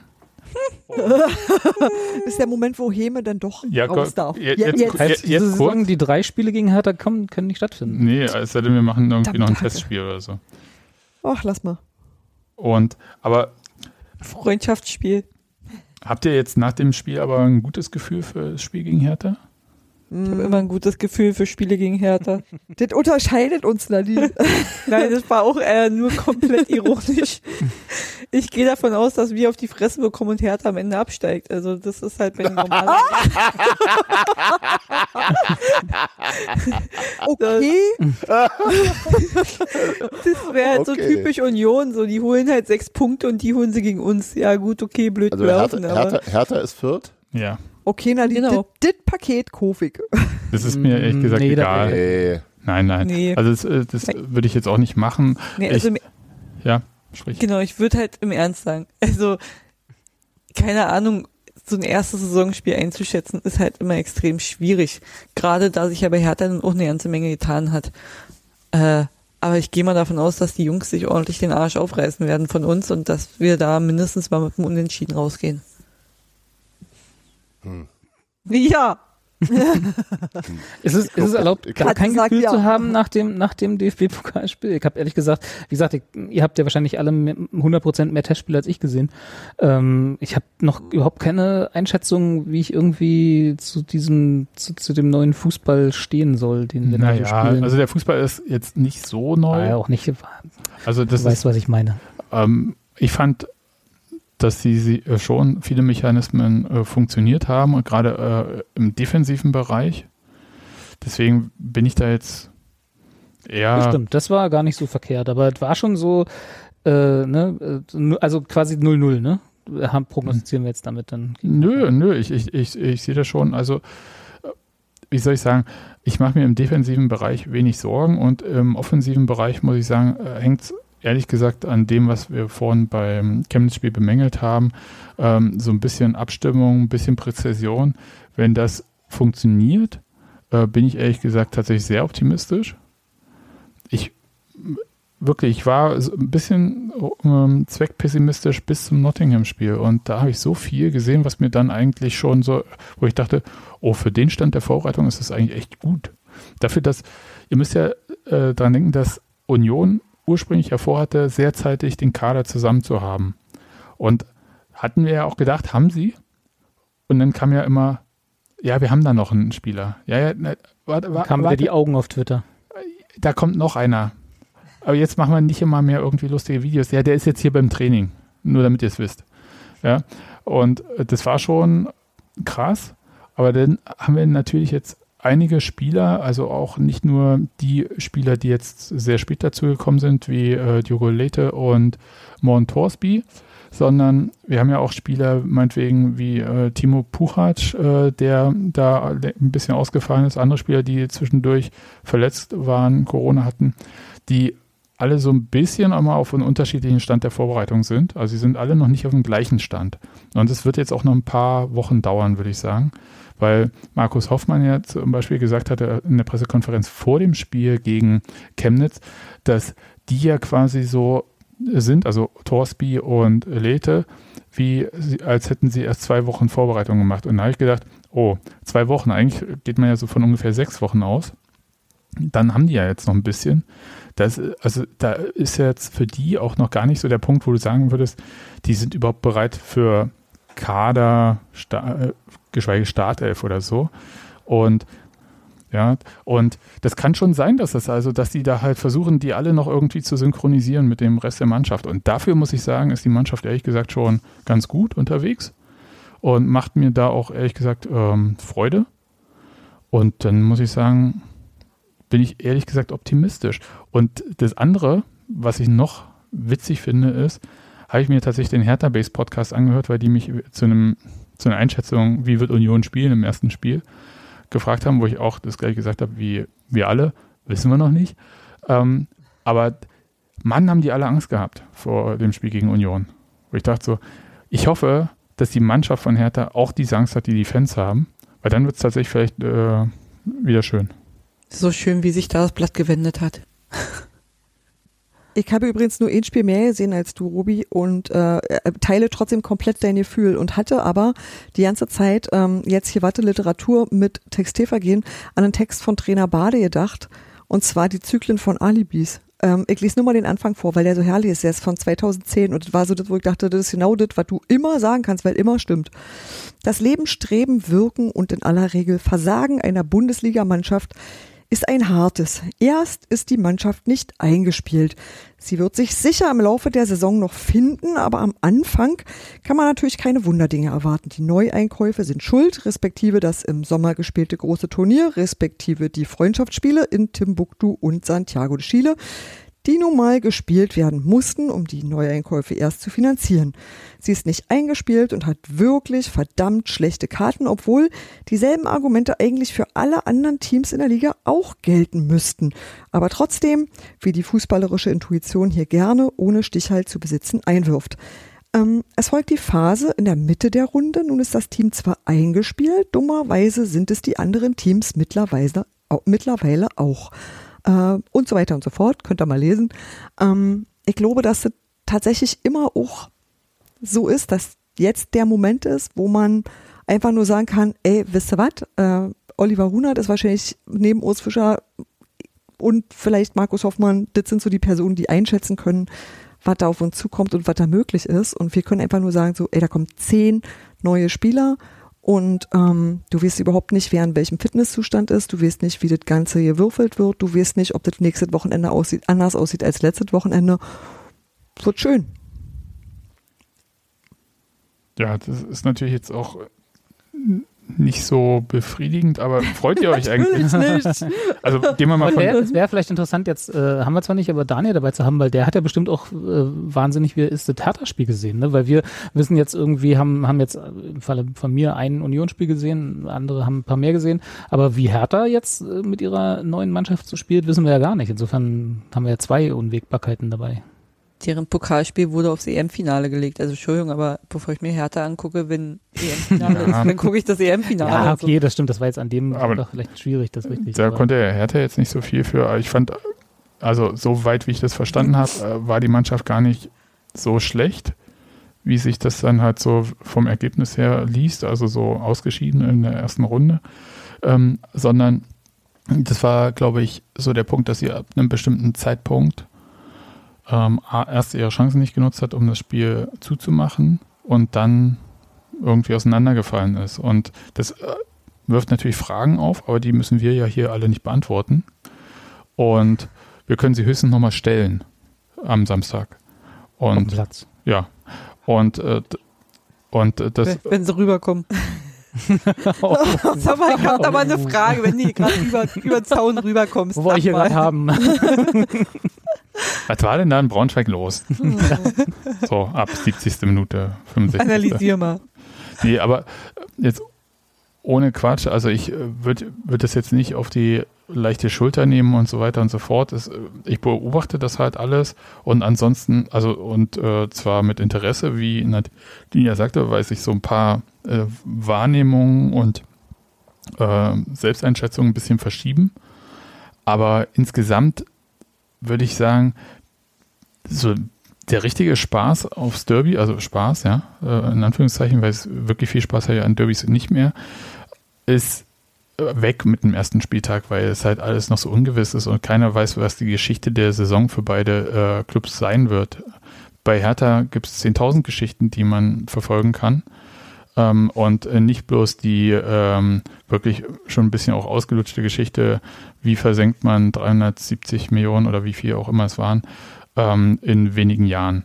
Sondern da, da gibt es ja auch die Frage, ähm, holen sich Fans einen Verein zurück oder wem gehört so ein Verein eigentlich? Und da gibt es mehr als eine Gruppe, die da einen Anspruch drauf ähm, ja, ähm, ja, erhebt, ja, erhebt, ähm, weil es ist ja nicht irgendwie Investor gegen äh, Szene oder sowas, sondern es geht ja auch um den Gesamtverein. Das geht auch darum, was für eine Rolle spielt eigentlich dann jemand aus dem Aufsichtsrat, der da irgendwie versucht, einen Präsidenten aus dem Handball, also was kann der Fußball vom Handball lernen? Frank Steffel war offensichtlich nicht die Antwort.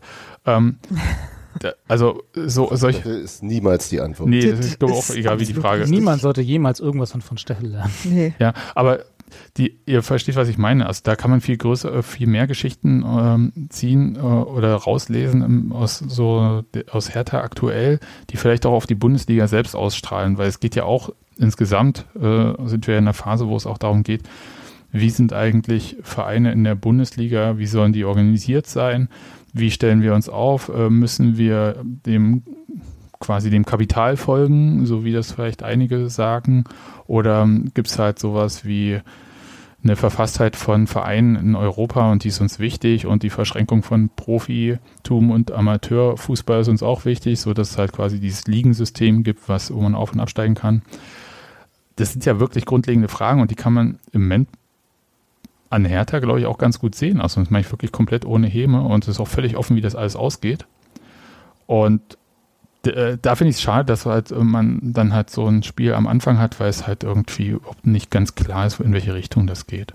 ist auch, also man kann es ja auch sportlich sehen, ja. Sandro Schwarz hat dann eine Idee vom Spiel, muss man sich fragen, ob der Kader das von Hertha so überhaupt hergibt, ob diese Art von Fußball überhaupt noch ajour ist in der Bundesliga. Das sind ja auch Fragen. Also ja, vor allem macht ja auch so ein Derby einfach viel mehr Spaß. Also abgesehen von dem, was ist die Geschichte rund um den Verein in der Saison, auch einfach das Sportliche, wenn die Mannschaften eingespielt sind, sprich fünfter, sechster, siebter Spieltag, ja. wo man davon ausgehen kann, die sind jetzt an ihrem Leistungsmaximum. So, weil am ersten Spieltag, ich meine, man sieht es bei den Pokalspielen, die Laufwege stimmen noch nicht hundertprozentig, die Pässe kommen noch nicht so an. Der eine läuft geradeaus, der andere spielt den Pass nach links. Hm, alles scheiße passiert alles am ersten Spieltag. Wenn wir Pech haben, sehen wir halt den übelsten Rumpelfußball mit irgendeinem Rumgestolper. Und das wäre halt in dem Sinne schade, als dass äh, so ein Derby ja zumindest auch rein sportlich immer noch mal ein bisschen genauer beobachtet wird. Und das ist halt eigentlich das, was wirklich ähm, ja dafür sorgt, dass man sagt so, ach man, das muss jetzt halt wirklich nicht sein. Bin ich völlig ne? bei dir, Nadine. Ja. Ja, und das, das Witzige ist, also Dirk Zinger hat das ja auch bemängelt irgendwie, also diese Ansetzung an sich. Und das Witzige war tatsächlich, dass ja auch ähm, die erste Frauenmannschaft von Union mit so einem Derby startet. Und da habe ich gefragt, ähm, Pöse, die äh, Trainerin, gefragt, na, wie sieht denn das aus? Äh, finden Sie denn das gut irgendwie zum ersten Spieltag gleich so eine quasi Hammerbegegnung? Und sie hat gesagt, ja, total. Und aber der Punkt ist ja, dass halt die Männerbundesliga jetzt nicht das Problem hat, dass sie erstmal Interesse generieren muss. Sie hat es ja auch so also für den ersten Spieltag. Während das halt bei der äh, äh, Regionalliga der Frauen schon nochmal eine andere Nummer ist. Und da ist vielleicht gut, irgendwie am Anfang was zu haben, was halt auch nochmal den Fokus auf den Saisonstart legt und so. Ich wollte gerade sagen, witzigerweise kann ich das voll nachvollziehen, weil wenn ich selber spielen würde, würde ich wahrscheinlich auch sagen, ja, dann ist man sofort am ersten Spieltag in der Saison drinne. Also, ne? Ja. So ganz komisch. Also es ist ja eigentlich die, oder nicht eigentlich, es ist ja dieselbe Sportart, aber irgendwie, keine Ahnung, bei den Männern im Profifußball denke ich mir so, äh, hm, lass doch erstmal noch einspielen, weil man irgendwie weiß, dass es immer ein bisschen länger dauert. Vor allem, wenn man wahrscheinlich wieder mit dem Augenmerk auf unsere zehn Neuverpflichtungen, dass man da einfach sagt, die müssen ja auch erstmal alle ankommen. Ähm, ja, keine Ahnung. Ja, apropos zehn Neuverpflichtungen. Wir können ja mal von dem Hertha-Spiel, über das gibt es ja, glaube ich, jetzt wirklich noch nicht so viel zu reden. Ähm, Unser halt weg und dann ist gut. ist okay. Machen wir so. Ja. Ähm, können wir mal über die Verpflichtung sprechen? Also für mich ja die große Frage, zehn neue Spieler, war das eigentlich wieder nötig?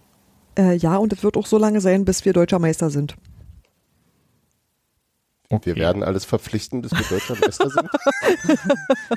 erst wenn alle bei, erst wenn jeder Spieler bei uns gespielt hat, werden wir feststellen, dass es ohne Gegner nicht geht. Genau. nee, also äh, tatsächlich, ich meine aber den Teil mit dem Ja auf jeden Fall ernst, weil es immer diese große Fluktuation geben muss, weil du halt dich nicht darauf verlassen kannst, dass du machst halt nicht irgendwie wie andere Leute irgendwie ein paar ganz wahnsinnig teure, so zwei wahnsinnig teure Spieler und dann muss es reichen, sondern du musst einfach immer gucken, wen kann ich entwickeln, wen gucke ich perspektivisch, was, ähm, wer ist schon halbwegs fertig und kann sofort eingesetzt werden. Also du, du würfelst ja völlig anders, wenn du in der finanziellen und auch sportlichen Situation von Union bist, als wenn du Dortmund oder Bayern bist, sag mal. Oder meinetwegen Rasenball und dir aus einer anderen Filiale was ranholen kannst. Also du, du musst ja komplett anders Transferpolitik machen. Und deswegen denke ich mir, es wird immer so sein, dass es so eine Mischung wird aus Spielern wie Andra Schäfer, wo du sagst, der kann irgendwie, der ist eh schon toll und den werde ich vielleicht in zwei Jahren für ganz viel Geld los, vielleicht auch schon, wenn es schlimm ist für uns nächstes Jahr. So Spieler wirst du immer dabei haben, wo du sagst, die entwickelst du auf Perspektive und die sind dann weg und das weißt du aber auch und du wirst immer Leute dabei haben, die halt schon sehr viel Erfahrung haben und dann ähm, die du einfach sofort einsetzen kannst. Du wirst immer ein paar Zweitligaspieler dazu holen, die im Zweifel auch nicht so teuer sind und das wird immer so eine Mischung sein und deswegen sind das halt so viele. Und wenn du denn, wie Union jetzt gerade in drei Wettbewerben spielst, ist das auch tatsächlich gar nicht so schlimm und du kannst halt nie davon ausgehen, dass jeder äh, so sich entwickelt, wie du dir das vorstellst und deswegen musst du halt das Risiko breit streuen und deswegen ist es halt so. Oder man, äh, dieser berühmte Tweet vom April, wenn Union Berlin zwei Tothähne verpflichtet, macht einer davon zehn Saisontore. Genau, aber du weißt halt nicht genau, wer, wer der Truthahn ist. Wer der Truthahn ist von den zehn? Okay. Genau. Kann halt auch sein, dass eine Wildgans dabei ist. genau. Aber die sind, sind dann traditionell weniger, traditionell weniger gefährlich. Genau. Also ja, finde den Truthahn, so heißt das Spiel. ja. Aber, aber wenn ihr, ich glaube, jetzt haben wir den Sendungstitel. aber wenn ihr jetzt drüber nachdenkt, äh, also von, ihr schaut euch diese zehn Spieler an, ich kann ja nochmal ganz kurz äh, für die Leute, die gerade nicht äh, so namens- und sattelfest sind, was die zehn Verpflichtungen sind. Ich habe vorhin versucht, das aus dem Kopf aufzuschreiben, ich kam bis sieben.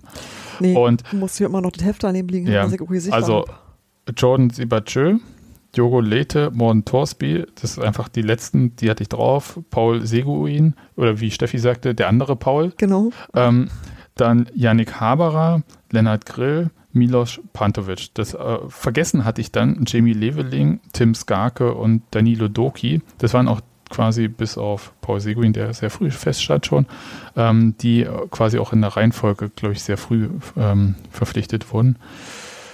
So, das sind halt zehn Spieler und wenn ihr euch das jetzt so anschaut, also weil Steffi hat ja gesagt, das ist jetzt irgendwie so logisch und man muss das machen, weil sie halt irgendwie ähm, versuchen müssen, mit der Qualität da hinzukommen. Aber habt ihr so eine prinzipielle Idee, was so quasi Überschrift unter den, der Kaderzusammenstellung in dieser Saison war? Weil in der ersten Bundesliga-Saison war es relativ deutlich Bundesliga-Erfahrung. Ja. Konnte nicht alt genug, hätte ich äh, beinahe gesagt, sein können. Ja. Also hätte Genter seinen Vater noch mitgebracht, wäre. Nee, mit, mit Genters Vater da würde ich jetzt äh, ah, nicht so viel ja, Witze ja, machen, ja, aber ja, ich weiß schon, was du meinst. Also es ist tatsächlich, also vom, vom, also da, da war wirklich Erfahrung. Also hast du eine dreistellige Anzahl an Bundesligaspielen, komm her, ähm, wir nehmen dich. Ja, aber auch Robert Andrich, ne? Andererseits. Ja, auch. Und hm. jetzt habe ich. Also auch ein Truthahn quasi. Zum Beispiel. ja. ja, während bei ähm, Christian Gentner ja schon klar war, äh, Truthahn. Ja, da musste man nicht erst gucken, irgendwie, ob er äh, fliegen Truthähne eigentlich. Da, da, war, da, war der, da war der Hals schon faltig.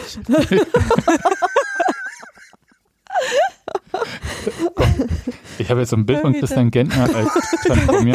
Aber ja. Gern geschehen, gern geschehen. Ja, äh, sehr gut. Aber äh, der Punkt ist, was, was ich so festgestellt bin, so durch die durch, äh, der älteste Spieler, der verpflichtet wurde, ist echt Yannick Haberer mit 28. Das heißt, mhm. es gibt ein paar, und zwar in der vergangenen Saison ja auch schon so, so wie Steffi sagte, ein paar Leute, wo schon klar ist, dass sie irgendwelche Qualitäten haben. Aber du holst jetzt alles Spieler, die im Zweifelsfall, wenn sie den Verein nochmal vorzeitig verlassen, nicht das Karriereende als nächsten Weg haben oder dann in die Schweiz gehen oder wo auch immer hin. Ja, die Liste, also, na, nee, ist auch Quatsch. Also ich wollte gerade sagen, es liest sich schon relativ international, aber so viele sind es ja noch nicht.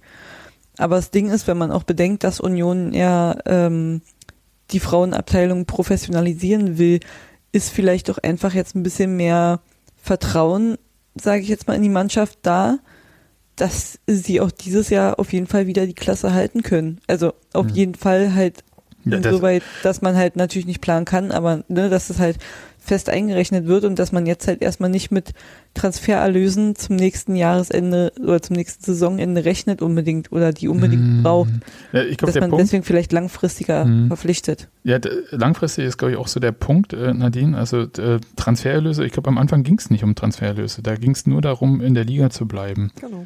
Und jetzt ist es so, dass äh, Olli Runert hatte ja gesagt, ähm, quasi für ihn die Überschrift war, also er hat es jetzt nicht mit Überschrift genannt, aber er hat gesagt, es ging darum, die Qualität im Kader zu erhöhen. Mhm. Und nicht irgendwie einfach bloß Leute zu ersetzen, eins zu eins, sondern prinzipiell die Qualität im Kader. Und wenn man sich das dann so anhört und dann nochmal auf die Verpflichtungen schaut, dann würde ich sagen, dass die Kaderbreite, äh, die Qualität in der Breite tatsächlich höher ist jetzt. Ja. Und zusätzlich gibt es halt auch Spieler, die halt in einem Alter sind, wo man sagt, vielversprechend, also äh, tatsächlich viele so 23, 24, wenn die ein, zwei Jahre mit Union meinetwegen Bundesliga spielen, dass dann halt äh, die im Zweifelsfall den Andrich machen oder so. Ja. Oder Marvin Friedrich, was auch immer so. Also, dass die halt dann, wenn sie dann den Verein verlassen, das halt nicht für Umme machen.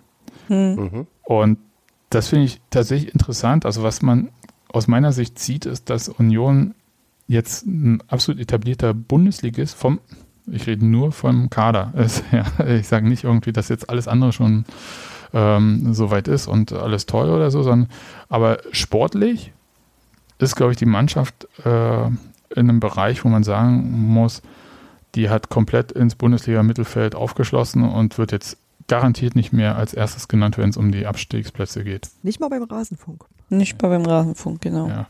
Also das finde ich, und das ist schon atemberaubend, ehrlich gesagt, in diesem Tempo. Und ich glaube, den anderen Punkt werden wir in ein oder zwei Jahren, je nachdem, ich weiß nicht, ob dieses oder nächstes Jahr sehen, wenn es darum geht, irgendwie wahrscheinlich, was auch der Aufwand ist, den man finanziell betreibt, für, um diese Mannschaft zu unterhalten. Ich würde sagen, da hat man nämlich auch dann aufgeschlossen. Also die Zeiten, dass man sagt, Union bezahlt ganz deutlich weniger, aber dafür haben die Spieler Chance, Bundesliga zu spielen. Außer XY, die halt kommen, um halt die anderen anzuführen.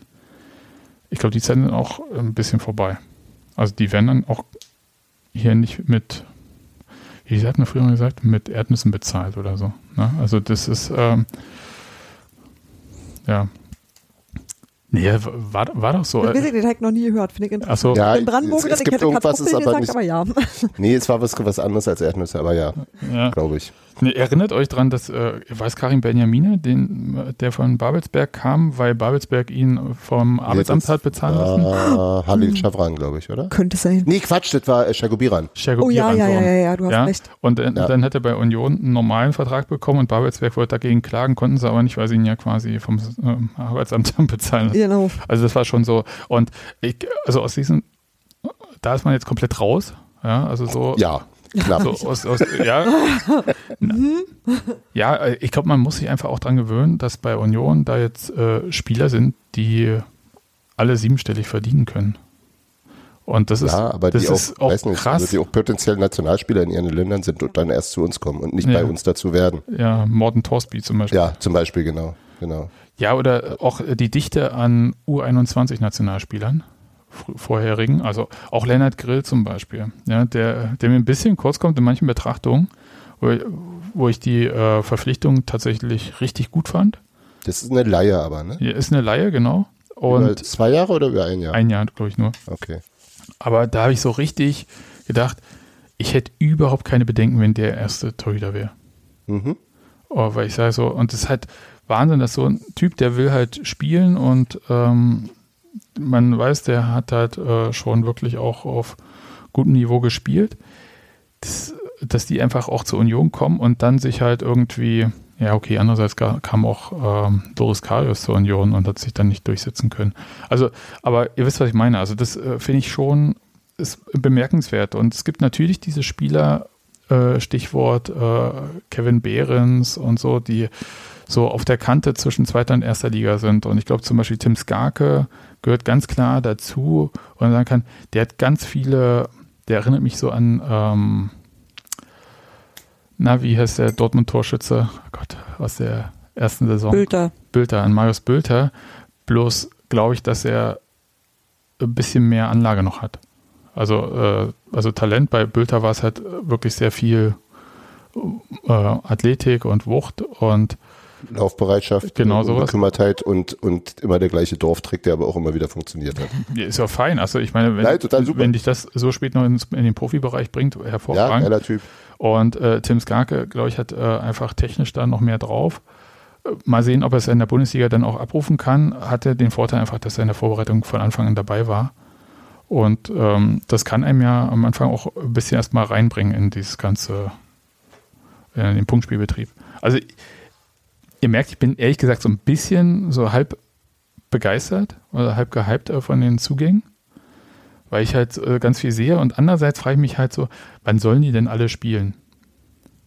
Also Noch gerade sind wir in drei Wettbewerben, ich sag bloß. ja, aber äh, die, wie, Ja, äh, sechs Spiele im äh, Europapokal sicher, zwei im DFB-Pokal sicher und äh, Und es gibt eh eine Position, um die du dir nie Gedanken machen musst, äh, und das ist letztendlich vermutlich der Torhüter. nee, das, das So, ist, ich, Das regelt sich von selbst, den kannst du also aus der Liste rausnehmen. Dann gibt es, glaube ich, äh, Leute, die. Würde ich gar nicht sagen, weil Lennart Grill, ich glaube, es wird wieder so sein wie im vergangenen Jahr, dass es halt wahrscheinlich, also wenn jetzt der Ja, Saisonstart normal läuft, äh, so ein Jobsharing in, über die Wettbewerbe geben wird. Genau. Und das ist aber was, wo ich sage, das ist halt relativ klar, dass du diese, dass diese Betrachtung extra läuft. Mhm. bleiben also neun übrig.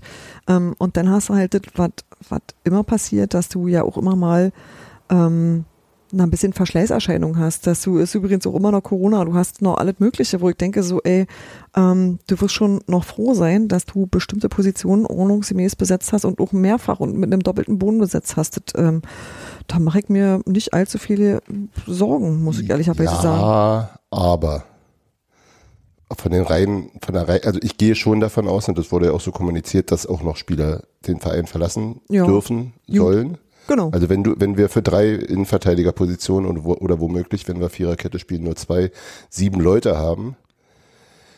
Das sind halt so diese Positionen, wo ich dachte, okay, da verpflichten wir jetzt noch ein und eigentlich waren wir doch fertig, das was Sebastian so vorhin so andeutete. Und ich glaube, dass dann halt Diogo Leite kommt, damit haben wir jetzt drei Linksfüße in der Innenverteidigung. Das sieht dann schon sehr so aus, als würde Rick van Drongelen, der ja bisher nirgendwo einen Stich gesehen hat Ja. bei uns, den Verein wieder verlassen zum Beispiel. Oder ähm, Morten Torsby kommt und ähm, das zentrale Mittelfeld ist halt auch ganz schön überbevölkert, wenn ich immer Ja. durchzähle. Also das ist, äh, da weiß ich nicht, Kevin Möwald, Levin Öztunali hatten nicht so viele äh, Spielanteile in der letzten Saison. Ich glaube auch, dass einer von den beiden das, den Verein vielleicht wieder verlässt. Oder beide. Im Sturm oder beide. Im Sturm ist die, das Angebot jetzt auch nicht so klein, aber äh, der, den ich da wahrscheinlich äh, in der Hierarchie am niedrigsten, am, weiten hinten, am weitesten hinten gesehen habe, hat uns jetzt das, das Siegtor gemacht in Chemnitz. Also hm. Hast, hast du mental. Kevin Behrens verkauft? Nee, aber ich dachte, dass er in der Rangfolge hinter Sven Michel kommt. Nee, ich, also in der Rangfolge, wenn wir jetzt mit Rangfolgen hantieren, was übelst unseriös ist, möchte ich kurz sagen. Ich weiß. Aber Natürlich. jeder von uns hat sie Ich trotzdem im habe Kopf. das gedacht. Ja. Ja, aber äh, meiner Rangfolge ist, glaube ich, äh, ganz hinten tatsächlich Andreas Vogelsammer. Ähm, aber das ist Der- der tatsächlich ist auch eine. Der die. Vorlage gegeben hat. Ja, ich weiß, der die Vorlage Der ist 1 früher zu 1 reingekommen. Ja, ich Ja, sage sag doch nur. unseriös meine Bei dir. Gedanken. Ja. ja, ich bin unseriös bei mir. Hm. Nee, aber tatsächlich, äh, das waren meine Gedanken. Wir wissen ja alle, Urs Fischer knows best, nachdem Olli Runert schon best knows. Ja. Und zusammen halt wissen sie alles. Gut.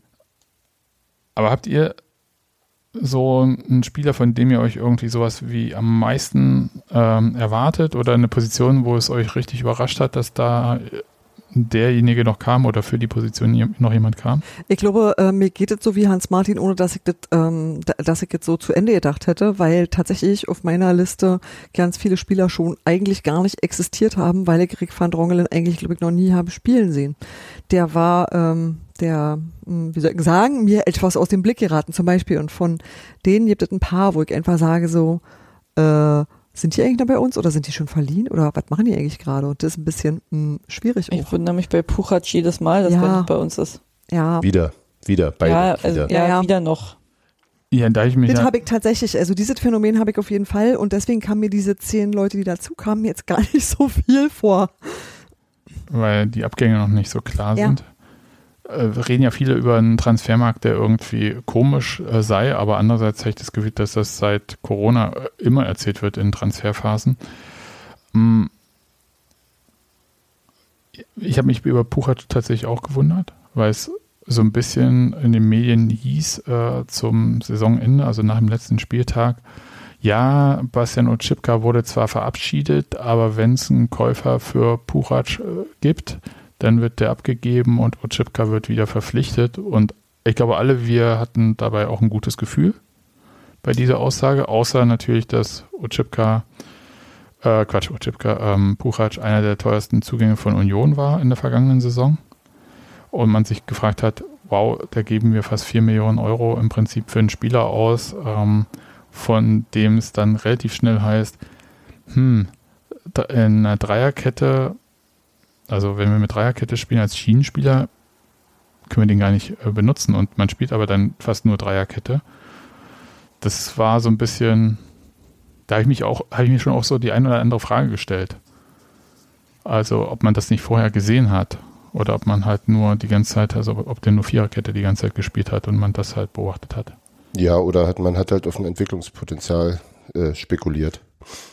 Und ja, Und dann, äh, mich hat da jetzt gewundert, es gab ja so, äh, glaube ich, die BZ hat das geschrieben irgendwie vergangene Woche, dass äh, wohl von einem Weggang von Purac doch nicht mehr auszugehen sei und äh, Fischer sei zufrieden mit der Vorbereitung und der war ja nun auch jetzt nochmal krank verletzt. Ähm, ja, ich kann es nicht einschätzen, ich weiß es nicht. Aber mich, ähm, wenn, wenn ich einen Spieler habe, den ich taktisch für nicht diszipliniert halte, der gegen Bohemians dem armen Keter Endo so oft auf den Füßen stand, weil er so weit vorne war. Also nicht Keter Endo, der war auf seiner Position, aber Puchac war so weit vorne. Da kann man natürlich sagen, ja, der ist offensiv sehr engagiert, aber man kann auch sagen, der ist taktisch halt einfach undiszipliniert. pff, Jetzt haben wir Kater Endo nach Braunschweig abgeschoben, also war Kater Endo wohl schuld. das ist jetzt aber ein bisschen gemein. Ich wollte gerade sagen, Na- Nadine, Das war ja, Ja. die Schlussfolgerung. Andererseits, ab- aber sie soll ja, soll ja, also es ist ja, es ist ja Teil des Anforderungsprofils. Also wenn du Ja. dich an die, an die vielen Tore von Nico Gieselmann äh, zu Beginn der letzten Saison erinnerst, dass eben der, der, der ballferne äh, äh, Wingback in den Strafraum gehen soll, äh, dann ist das ja was, was äh, Timotheus Puchac auch gern macht. Und der, also ich bin mir da noch nicht sicher, ob er wirklich defensiv so instabil ist, wie es ihm immer nachgesagt wird. Also ich kann mich an das Spiel in Prag erinnern, da war diese Seite die äh, etwas kompli- etwas schwierigere, weil da auch noch der arme Paul Jeckel auf der ungewohnten linken Innenverteidigerposition Ja. Ja. spielen musste und dem die und der tatsächlich von Puchac ziemlich allein gelassen wurde da, ja. Aber das ist auch schon eine ganze Weile her. Jetzt war er zwischendurch bei äh, Trabzon, äh, hat da auch nicht irrsinnig viel gespielt, aber trotzdem ist Meister geworden, kann man ja jetzt. Äh, ist trotzdem alles, Meister geworden. Hashtag alles richtig gemacht. Alles, ja, ähm, ich, ich, ich hab, also ich weiß nicht, wenn, wenn Urs Fischer mit ihm zufrieden ist, dann sage ich, dann ist alles super. Also da bin ich ja völlig, völlig, Ja, ich Ähm, weiß nicht, ob er sich für eine Aussage so an sich halten soll. Ich weiß es äh, ganz ehrlich nicht. Also ich habe keine Ahnung ähm, und ich würde mich nicht wundern, wenn da sich trotzdem noch was tut irgendwie. Ich, ich glaube, dass äh, dieses 100% sichere Gefühl, äh, ich habe da einen Spieler, den kann ich genauso spielen lassen wie Nico Giesemann. Haben, den haben wir ja zur Not auch in Julian Riasson. Ja, auf der linken. ach, Ja, völlig problemlos. Als Dauerlösung, also jetzt, warte, ich ähm, klopfe hier auf Pressholz, ja, aber Ja. als äh, Dauerlösung, falls Nico Giesemann sich das Kreuzband reißt. Hm. Alter, Ey, du kannst doch einfach sagen, falls er sich mal verletzt, Falls er das sich- Kreuzband reißt, was ist mit dir? Übertreibt doch nicht gleich wieder, ey. Ich wollte sagen, Junge. länger ausfällt. Ja, Ja, also Dann länger nicht spielen auch kann. so. Ja, dann hätte ich, dann hätte ich keine Bauchschmerzen damit, Julian Riasson da spielen zu lassen. Ich, Dann haben wir womöglich kein Backup für Christopher Trimmel, aber andererseits wurde Tim Skarke äh, auch in Testspielen auf, als, als äh, Wingback eingesetzt. okay, wir verschieben jetzt ganz schön viel und verlieren uns. Naja, er wurde so eingesetzt. ja, ich weiß, aber Und es beide, also beide genannten Spieler haben jeweils auf dieser genannten Position gespielt schon. Riasson auch in Pflichtspielen. Also ich bin Der- Der gespannt. ist ja sowieso Ehrenmicha. Also genau. Ja, ja. ich finde das auch ein sehr schöner äh, Trikotbedruck. Wenn ich mir jemals ein Trikot kaufe, dann ist, glaube ich, Ehrenmicha das, was da draufstehen sollte. Weil das Und auch die wie so und die ein sechs. Wanderpokal ist. genau. Ehrenmicha 6. Genau. genau. Ja. Ja. Na gut. Ja, ich weiß es nicht.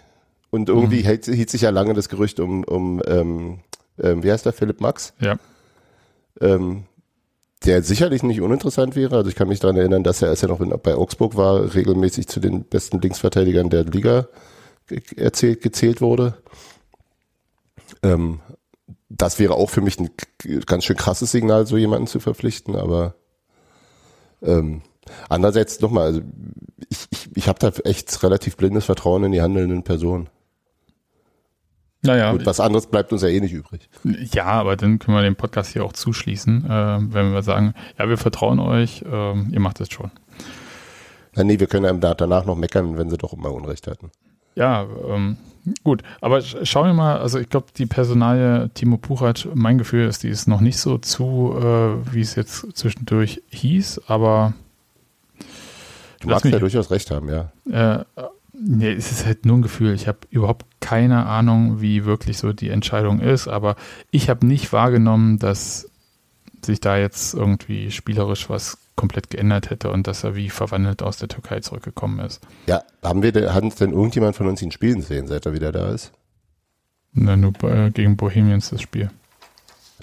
Ach stimmt, ja klar. Oh Gott, ja. Na, Wir haben ja gerade drüber geredet. Ich bin Hm. ein bisschen bescheuert. Ja, das habe ich aber nur im Fernsehen gesehen. So, na gut. Aber wenn wir über die Verpflichtung ges- gesprochen haben, fällt euch bei den Abgängen auf, wo ihr sagt, oh mein Gott, wie konnten wir den nur gehen lassen? Und das ist eine signifikante Schwächung, also außer jetzt vielleicht Taiwo Aboni, äh, wo man sagen muss, wie konnte man den nur gehen lassen? Ja, 20 Millionen Euro. Ja, ja, das gleiche kannst du über Grisha Prömel im Übrigen auch sagen. Gab's also auch es ist kein Geld für. nee, aber das, Ja. äh, aber äh, die gleiche Kategorie von, oh, wie furchtbar. Aber es ist halt wie das Nee, ist. das ist sogar noch furchtbarer, weil wegen des Zielortes. ja, ja, das ist richtig. Nee, also- Außerdem ist blau eine hässliche, Fa nein, e- Der, egal. der, der geht ja da nur hin, um das Kapital von Hoffenheim wegzuziehen. Ach so.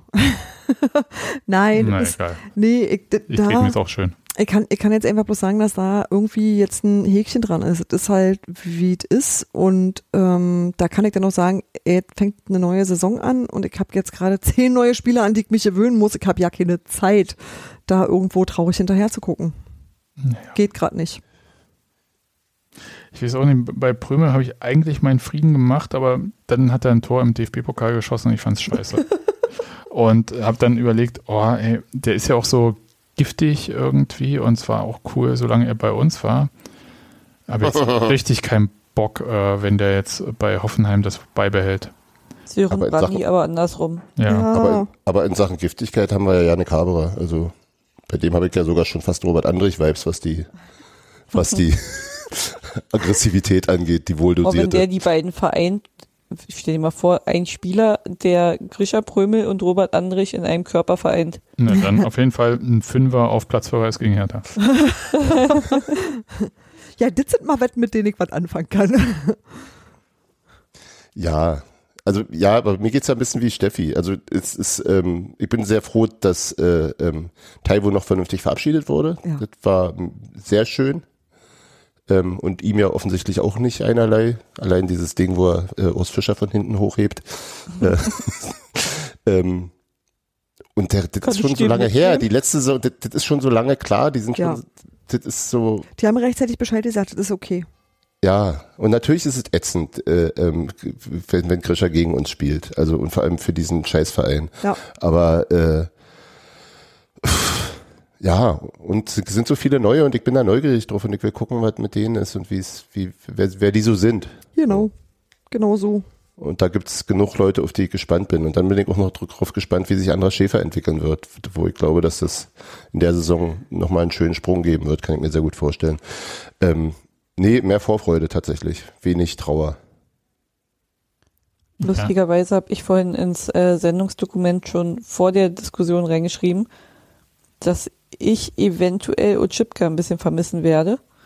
Aus eben besagten Grund, wenn ähm, Puchac irgendwie nicht an die Leistung anknüpfen kann von, also ne, nicht daran kommt an die Leistung von, von Ochipka, dass man dann halt sagt, falls irgendwas passiert und da jemand eingesetzt werden muss, äh, weiß ich nicht, ob wir dann mit Puchac so glücklich wären. Also kann natürlich auch genau derselbe Effekt sein wie halt bei Lenz und Gieselmann, dass wir sagen, äh, Was kann der er überhaupt? zwei Ja? Spiele. Sport gesehen. Genau. und dann spielt er Ja. zwei Spiele und wir denken uns, äh, wer spielt da eigentlich nochmal? Wer war da So. vorher? Ich habe den Namen vergessen. Äh, keine Ahnung, wer das war. Hm. Also, ne, lasse ich mich halt genauso überraschen wie ihr, aber irgendwie, keine Ahnung. Das ist so mein Gefühl stand jetzt. Aber bei, bei Bastian und Chipka fand ich äh, das so ein bisschen, also ich ver- bin da auch durchaus bei dir, aber äh, so diese, diese Wartestellung, in der er war, also wo, wo es irgendwie darum ging, vielleicht bleibt er dann doch oder doch nicht oder doch oder doch nicht, das ist ja für ihn auch ganz schön fies gewesen. Insofern habe ich mich schon sehr gefreut für ihn, dass er zu, dass er dann von Bielefeld verpflichtet wurde und jetzt einfach bei einem vernünftigen Verein ist. Ist klar, zweite Liga ist aber okay, so ich glaube, das ist für ihn auch in Ordnung. Der Äh, hat ja auch schon ein gewisses Alter. Genau, und äh, so, also bloß weil wir noch nicht so genau wissen, wie wir weitermachen, kannst du ja den Jungen nicht in der Luft hängen lassen. Ja, ja, Hatten absolut. wir aber also, mit anderen Spielern auch schon. Ne? Ich erinnere daran, dass Felix Groth auch mal eine Zeit äh, vertragslos war und dann von Union nochmal verpflichtet wurde. Und wir haben gerade Ja. Jakob Busk Grüße an Jakob. Busk. Eben. Genau. ja. Stimmt, wieso Ja. gehe ich so weit zurück? Ähm, Das ist auch ein Neuzugang, technisch gesehen. na, also jetzt, Zählt er, Nein. ist er jetzt wieder in der niedrigsten Erfahrungsstufe und muss sich wieder hocharbeiten in, in, in der Tariftabelle? der muss jetzt wieder Bälle tragen. ja. Aber bester Neuzugang des Jahres damit geklärt, ne? Ja. Fürs Herz auf jeden. Ja. Ja. Oh Gott, dass der damals auf, auf Nils Tweet geantwortet hat. ja. Ja. Ja, sehr schön. Der, der, der, Tweet war, ich kann mir Union und Jakob Busk nicht vorstellen. Er hat geantwortet, ich mir auch Ich nicht. auch nicht. Ja, War Ja. sehr, sehr, sehr schön. ja da Hm? ging Ja. es da ging das Herz so ein bisschen über. Ähm, Ja, Ich habe mal noch so eine Frage, weil ich glaube, wenn, wenn ich jetzt so allgemein frage, was ihr von Union in dieser Saison erwartet, ich glaube, da kriegen wir jetzt nicht so viele Nicht. klare Antworten. Das müssen wir ich bin da dann. bei den, ich bin da bei den elf Freunden. Ich hab, ja, Ich ich, bin da habe bei den elf Freunden und sag Platz vier. ich habe darauf gewartet, dass Robi sagt, was er sagt und schließe mich dem vollumfänglich an. Ja, okay. Und deswegen habe ich gedacht, weil, weil dann sowieso alle äh, so sagen, Klassenerhalt, Klassenerhalt, Klassenerhalt, äh, dass wir wieder den berühmten Tabellentipp rausholen. Und ihr mir sagt, was ihr glaubt, wo Union am Ende landet. Hatte Robi da nicht schon was vorbereitet? Ja, aber wir können es ja jetzt hier mal on-air machen. Ach so. Ah, das habe ich ja. Oh, Ja, also tippen. ja, Ja, ich nehme mir auch. Er Aber hat sag- sofort Ja. schlechtes Gewissen. ganz Aber habt ihr noch Das ist ja, das eine Ja, ja, ist ja intern, das andere ist jetzt hier so für alle zum Zuhören. Aber Robi, was glaubst du denn? Ähm, Klassenerhalt Klassenerhalt. kann, ja, ja, das kann ja alles 1 bis 15 sein. Ja, Kann auch 1 bis 16 sein. Sag doch mal eine Zahl. Wenn man so wie Hertha Zwischen macht, 1 ja. und 16. Eine. elf. 11. So. Nadine, was glaubst du? nehmen? du? Natürlich, du kannst, also wie willst du 22 nehmen oder wie? Nein, Nein, er hätte vielleicht auch elf gesagt. ob ich auch die 11 nehme. Ja, natürlich. Aber Nadine, was willst du denn? Fünf. Ach, Moment. Es geht was, Nee, nee, was, was glaubt man natürlich, ja? ja, sagen. Okay. Äh, Stichwort, äh, wir heben auch nicht ab, Nadine, ne? Glückszahl. Also, Marvin Friedrich. ja, Hans Martin, Meins. Hans Martin, was glaubst du denn? Ah, 9. Neun. Warum nicht europäisch? Ähm, weil das äh, in der Konstellation, äh, dass Teams wie Frankfurt, wie äh, Gladbach, wie Wolfsburg unterperformt haben, nicht so zwingend wiederkommen wird. Steffi, was meinst du? Gleiche Begründung, aber 8.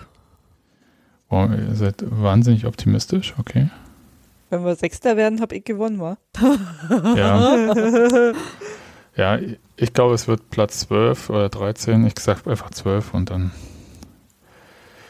Ich bin auch, so- ich habe so das Gefühl, ähm, Kann einerseits. nicht weiter so loben. Nee, ja, das ich- geht eigentlich nicht. Nee, also einerseits ähm, kann ich mir so ein bisschen nicht vorstellen, wie Hans Martin sagt, dass die anderen äh, permanent underperformen.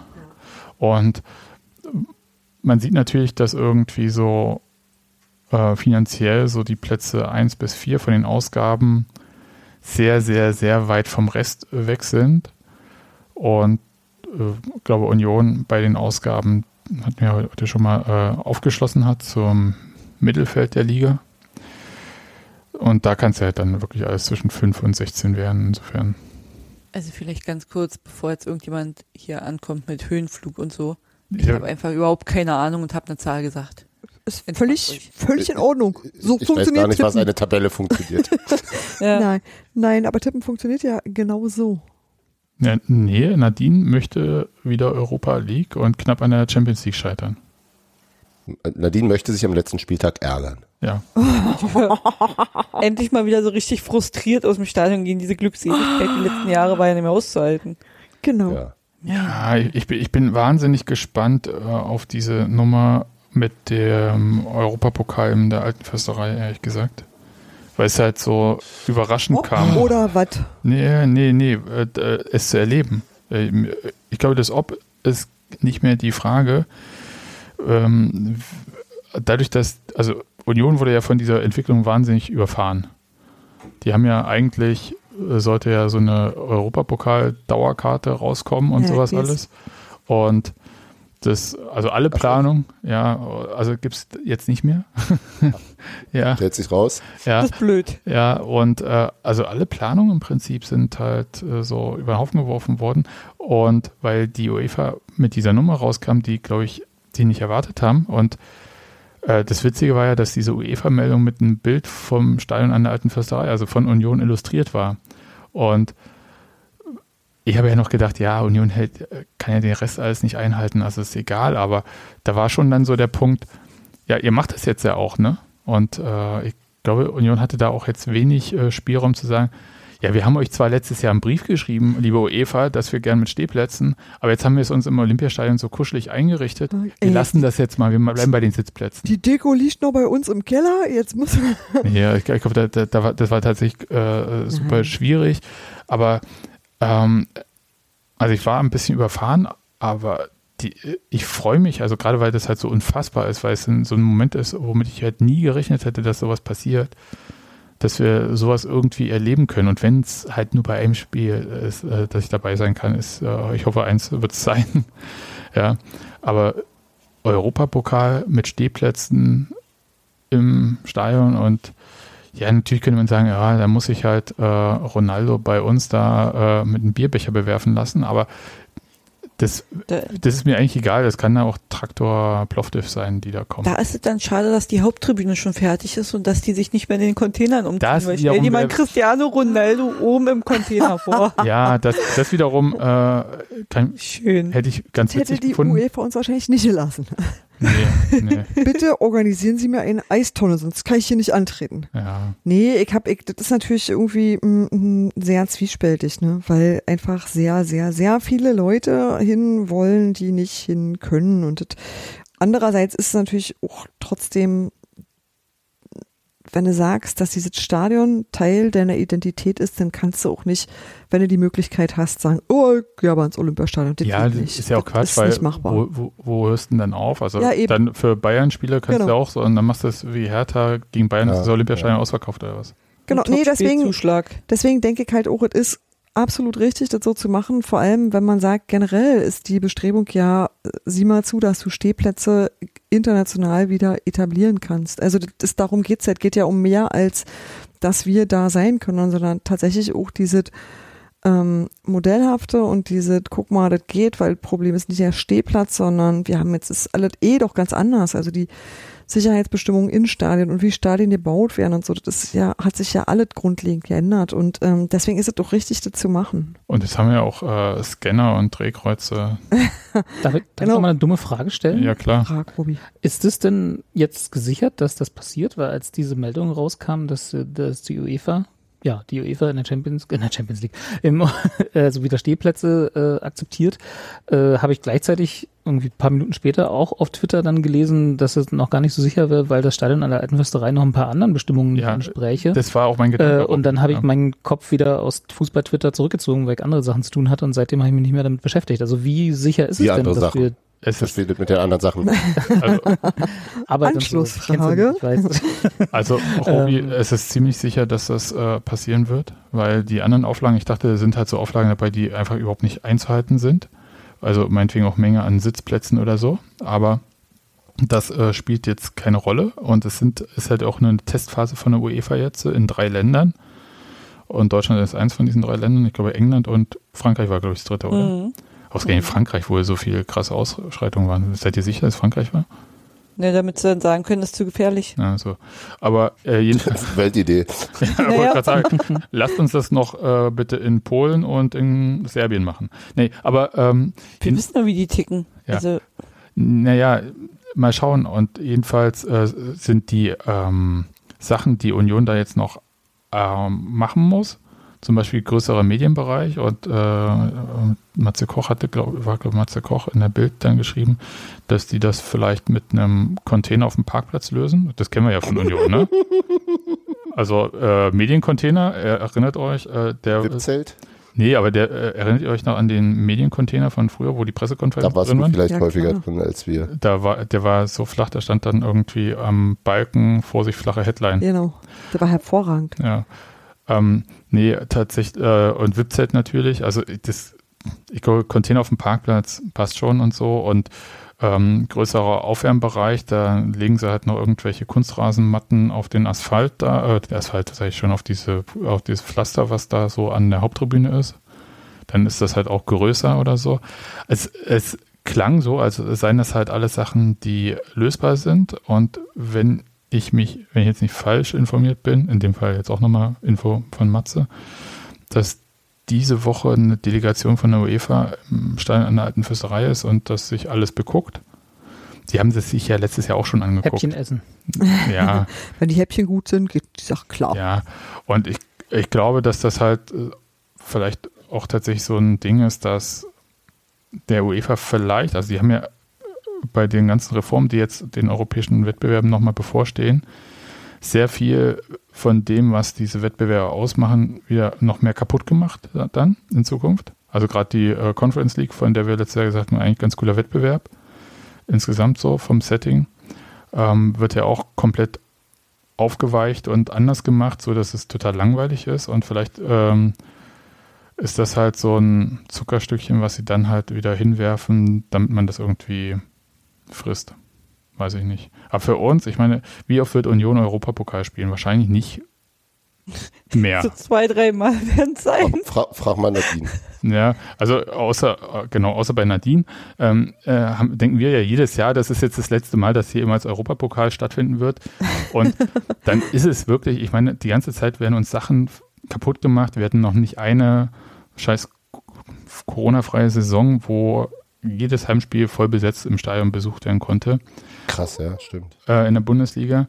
Und Wow. dann sind Europapokal, weißt du, dann fahren die Russen da irgendwelche Panzer rein, damit Union nicht Europapokal spielen kann oder sonst was. Da passiert ja immer irgendwas. Und jetzt passiert aber etwas, was total krass ist. Die lassen plötzlich Stehplätze zu und wir sind zufällig gerade qualifiziert und sorry, wir haben hier Stehplätze, Leute.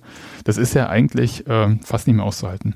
Das heißt im Umkehrschluss, es passiert bald noch was viel, viel Schlimmeres, damit das nicht passiert? Oder was, Was- ist jetzt wa- die was soll- daraus? Was soll dieses Jahr noch Schlimmeres passieren als das, was Ey, alles oh, schon sag passiert ist? Oh, Junge. auf. Alter. Sebastian hat das Jahr gejinxt. Ja, man kann sich, Aber- man kann sich sowas nicht Ja. ausdenken. Das konnte man die letzten äh, zwei Jahre schon nicht. Naja, Ja. Affenpocken im Stadion. Ey, du hast Also- wirklich mit dem Jinxen, ne? Ja, Um, um, mal davon, um mal davon wegzukommen und die Frage zu beantworten, wenn das tatsächlich dann passieren sollte. Weil, wie gesagt, ich war bisher der Meinung, dass das zwar eine nette Gedankenspielerei ist, aber dass die Auflagen ja nicht nur die Sitzplätze sind, aber wenn die anderen restlichen Auflagen zu erfüllen sind, dann bin ich da natürlich extrem dafür. Und ja, dann kriegt man halt im Zweifel keine Karte, aber es passiert dann, die, die da sind, die haben natürlich dann das Erlebnis schlechthin. Ne? Ist natürlich schade für die Leute, die keine Karten kriegen, wenn wir immer eine kriegen. Na gut, aber ist dann halt so. Ja.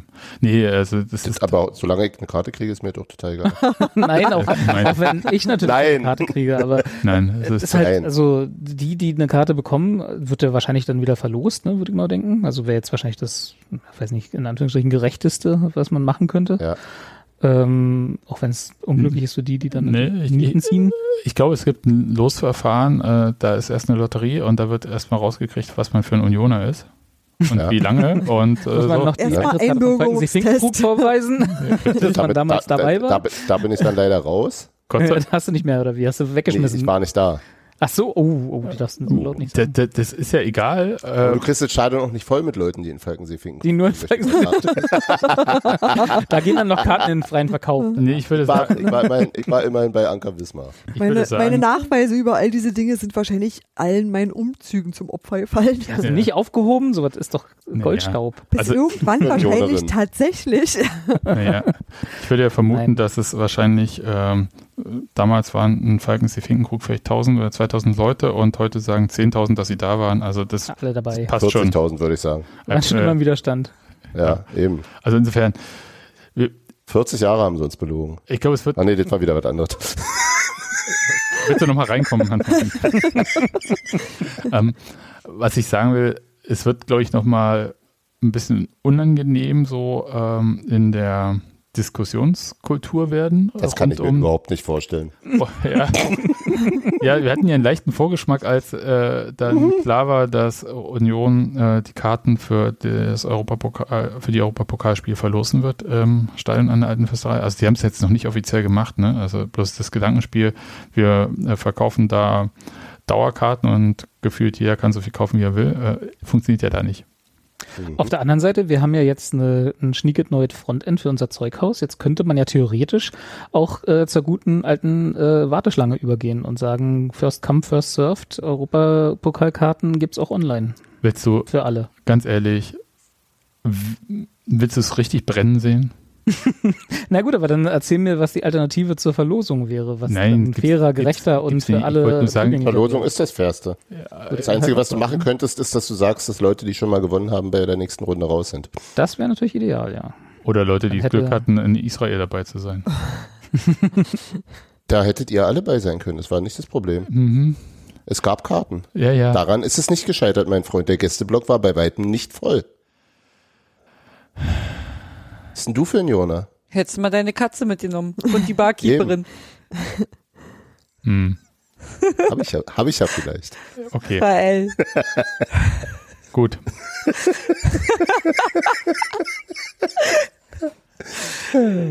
es wird auf euch dann jeden alle zur Hochzeit ein zwischen Mhm. den beiden. ja.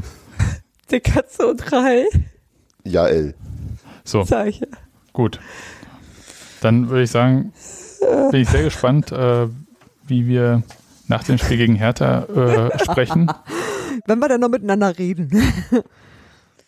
Ein Thema fehlt auf deinem, auf deinem Themen. Sehe auch gerade. Ich kann habe mir ich das hab da noch Themen, aber wir müssen nicht alles äh, besprechen. Na, es gibt Man aber ein wichtiges. Thema aus der letzten Woche, über das wir noch gar nicht geredet haben. Ach, was denn? Oh Gott. Doppelpass jetzt bei Datsen. Ich habe ja keinen Datsen mehr. Und, und wo der Doppel besser so. und wo der Doppelpass äh, läuft, äh, wo es 90 Wo du ihn nicht schaust. wo es 90 Prozent um Bayern geht, ist mir jetzt auch egal, ehrlich gesagt. Ist eigentlich schon die große Bayern-Krise ausgerufen? Ja, Oder bestimmt. wartet es noch bis zum nächsten Spieltag? Oh, ohne Leber wird es doch nicht. Ja.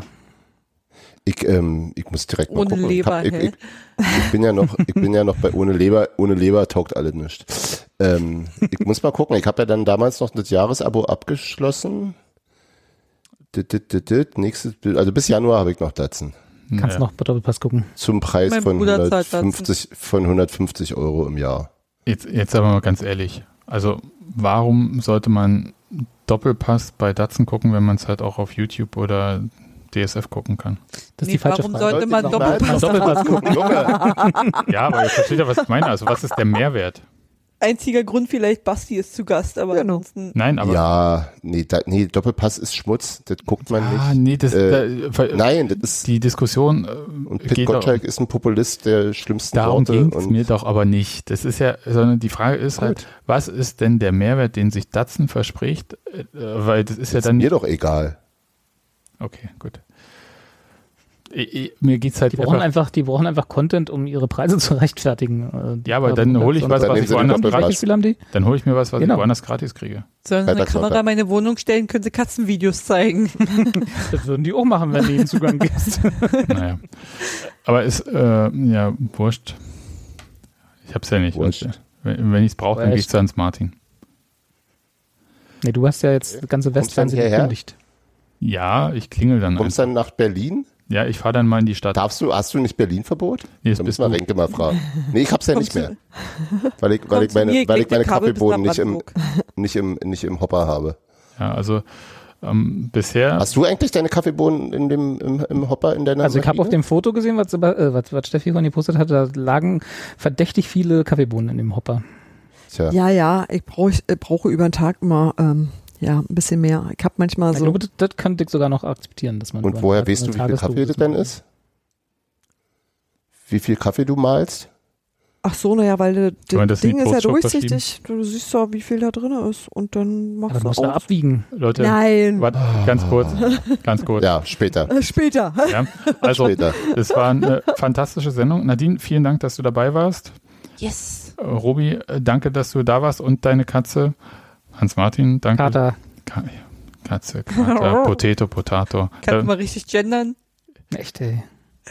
Du und dein Haustier. Es war schön mit euch. Sniff Ja. and Ally. naja, also das ist Fußball und da ist eine raue Sprache. Ne? Genau. Ich will meine Bratwurst. So.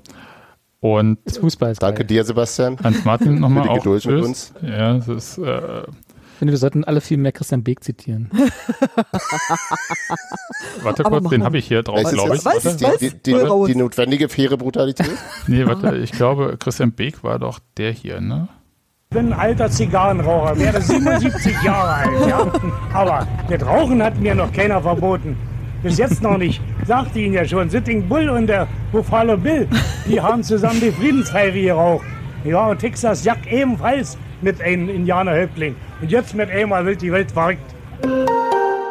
Ach, waren das noch Zeiten, als Texas Jagd noch die Gegend die Welt verreckt. Ja, so wird es auf jeden Fall. Ja, dann macht's gut und bis äh, nach dem Derby gegen die blau-weißen Mickey-Mäuse. Genau. Tschüss. Tschüss. Tschüss. Tschüss.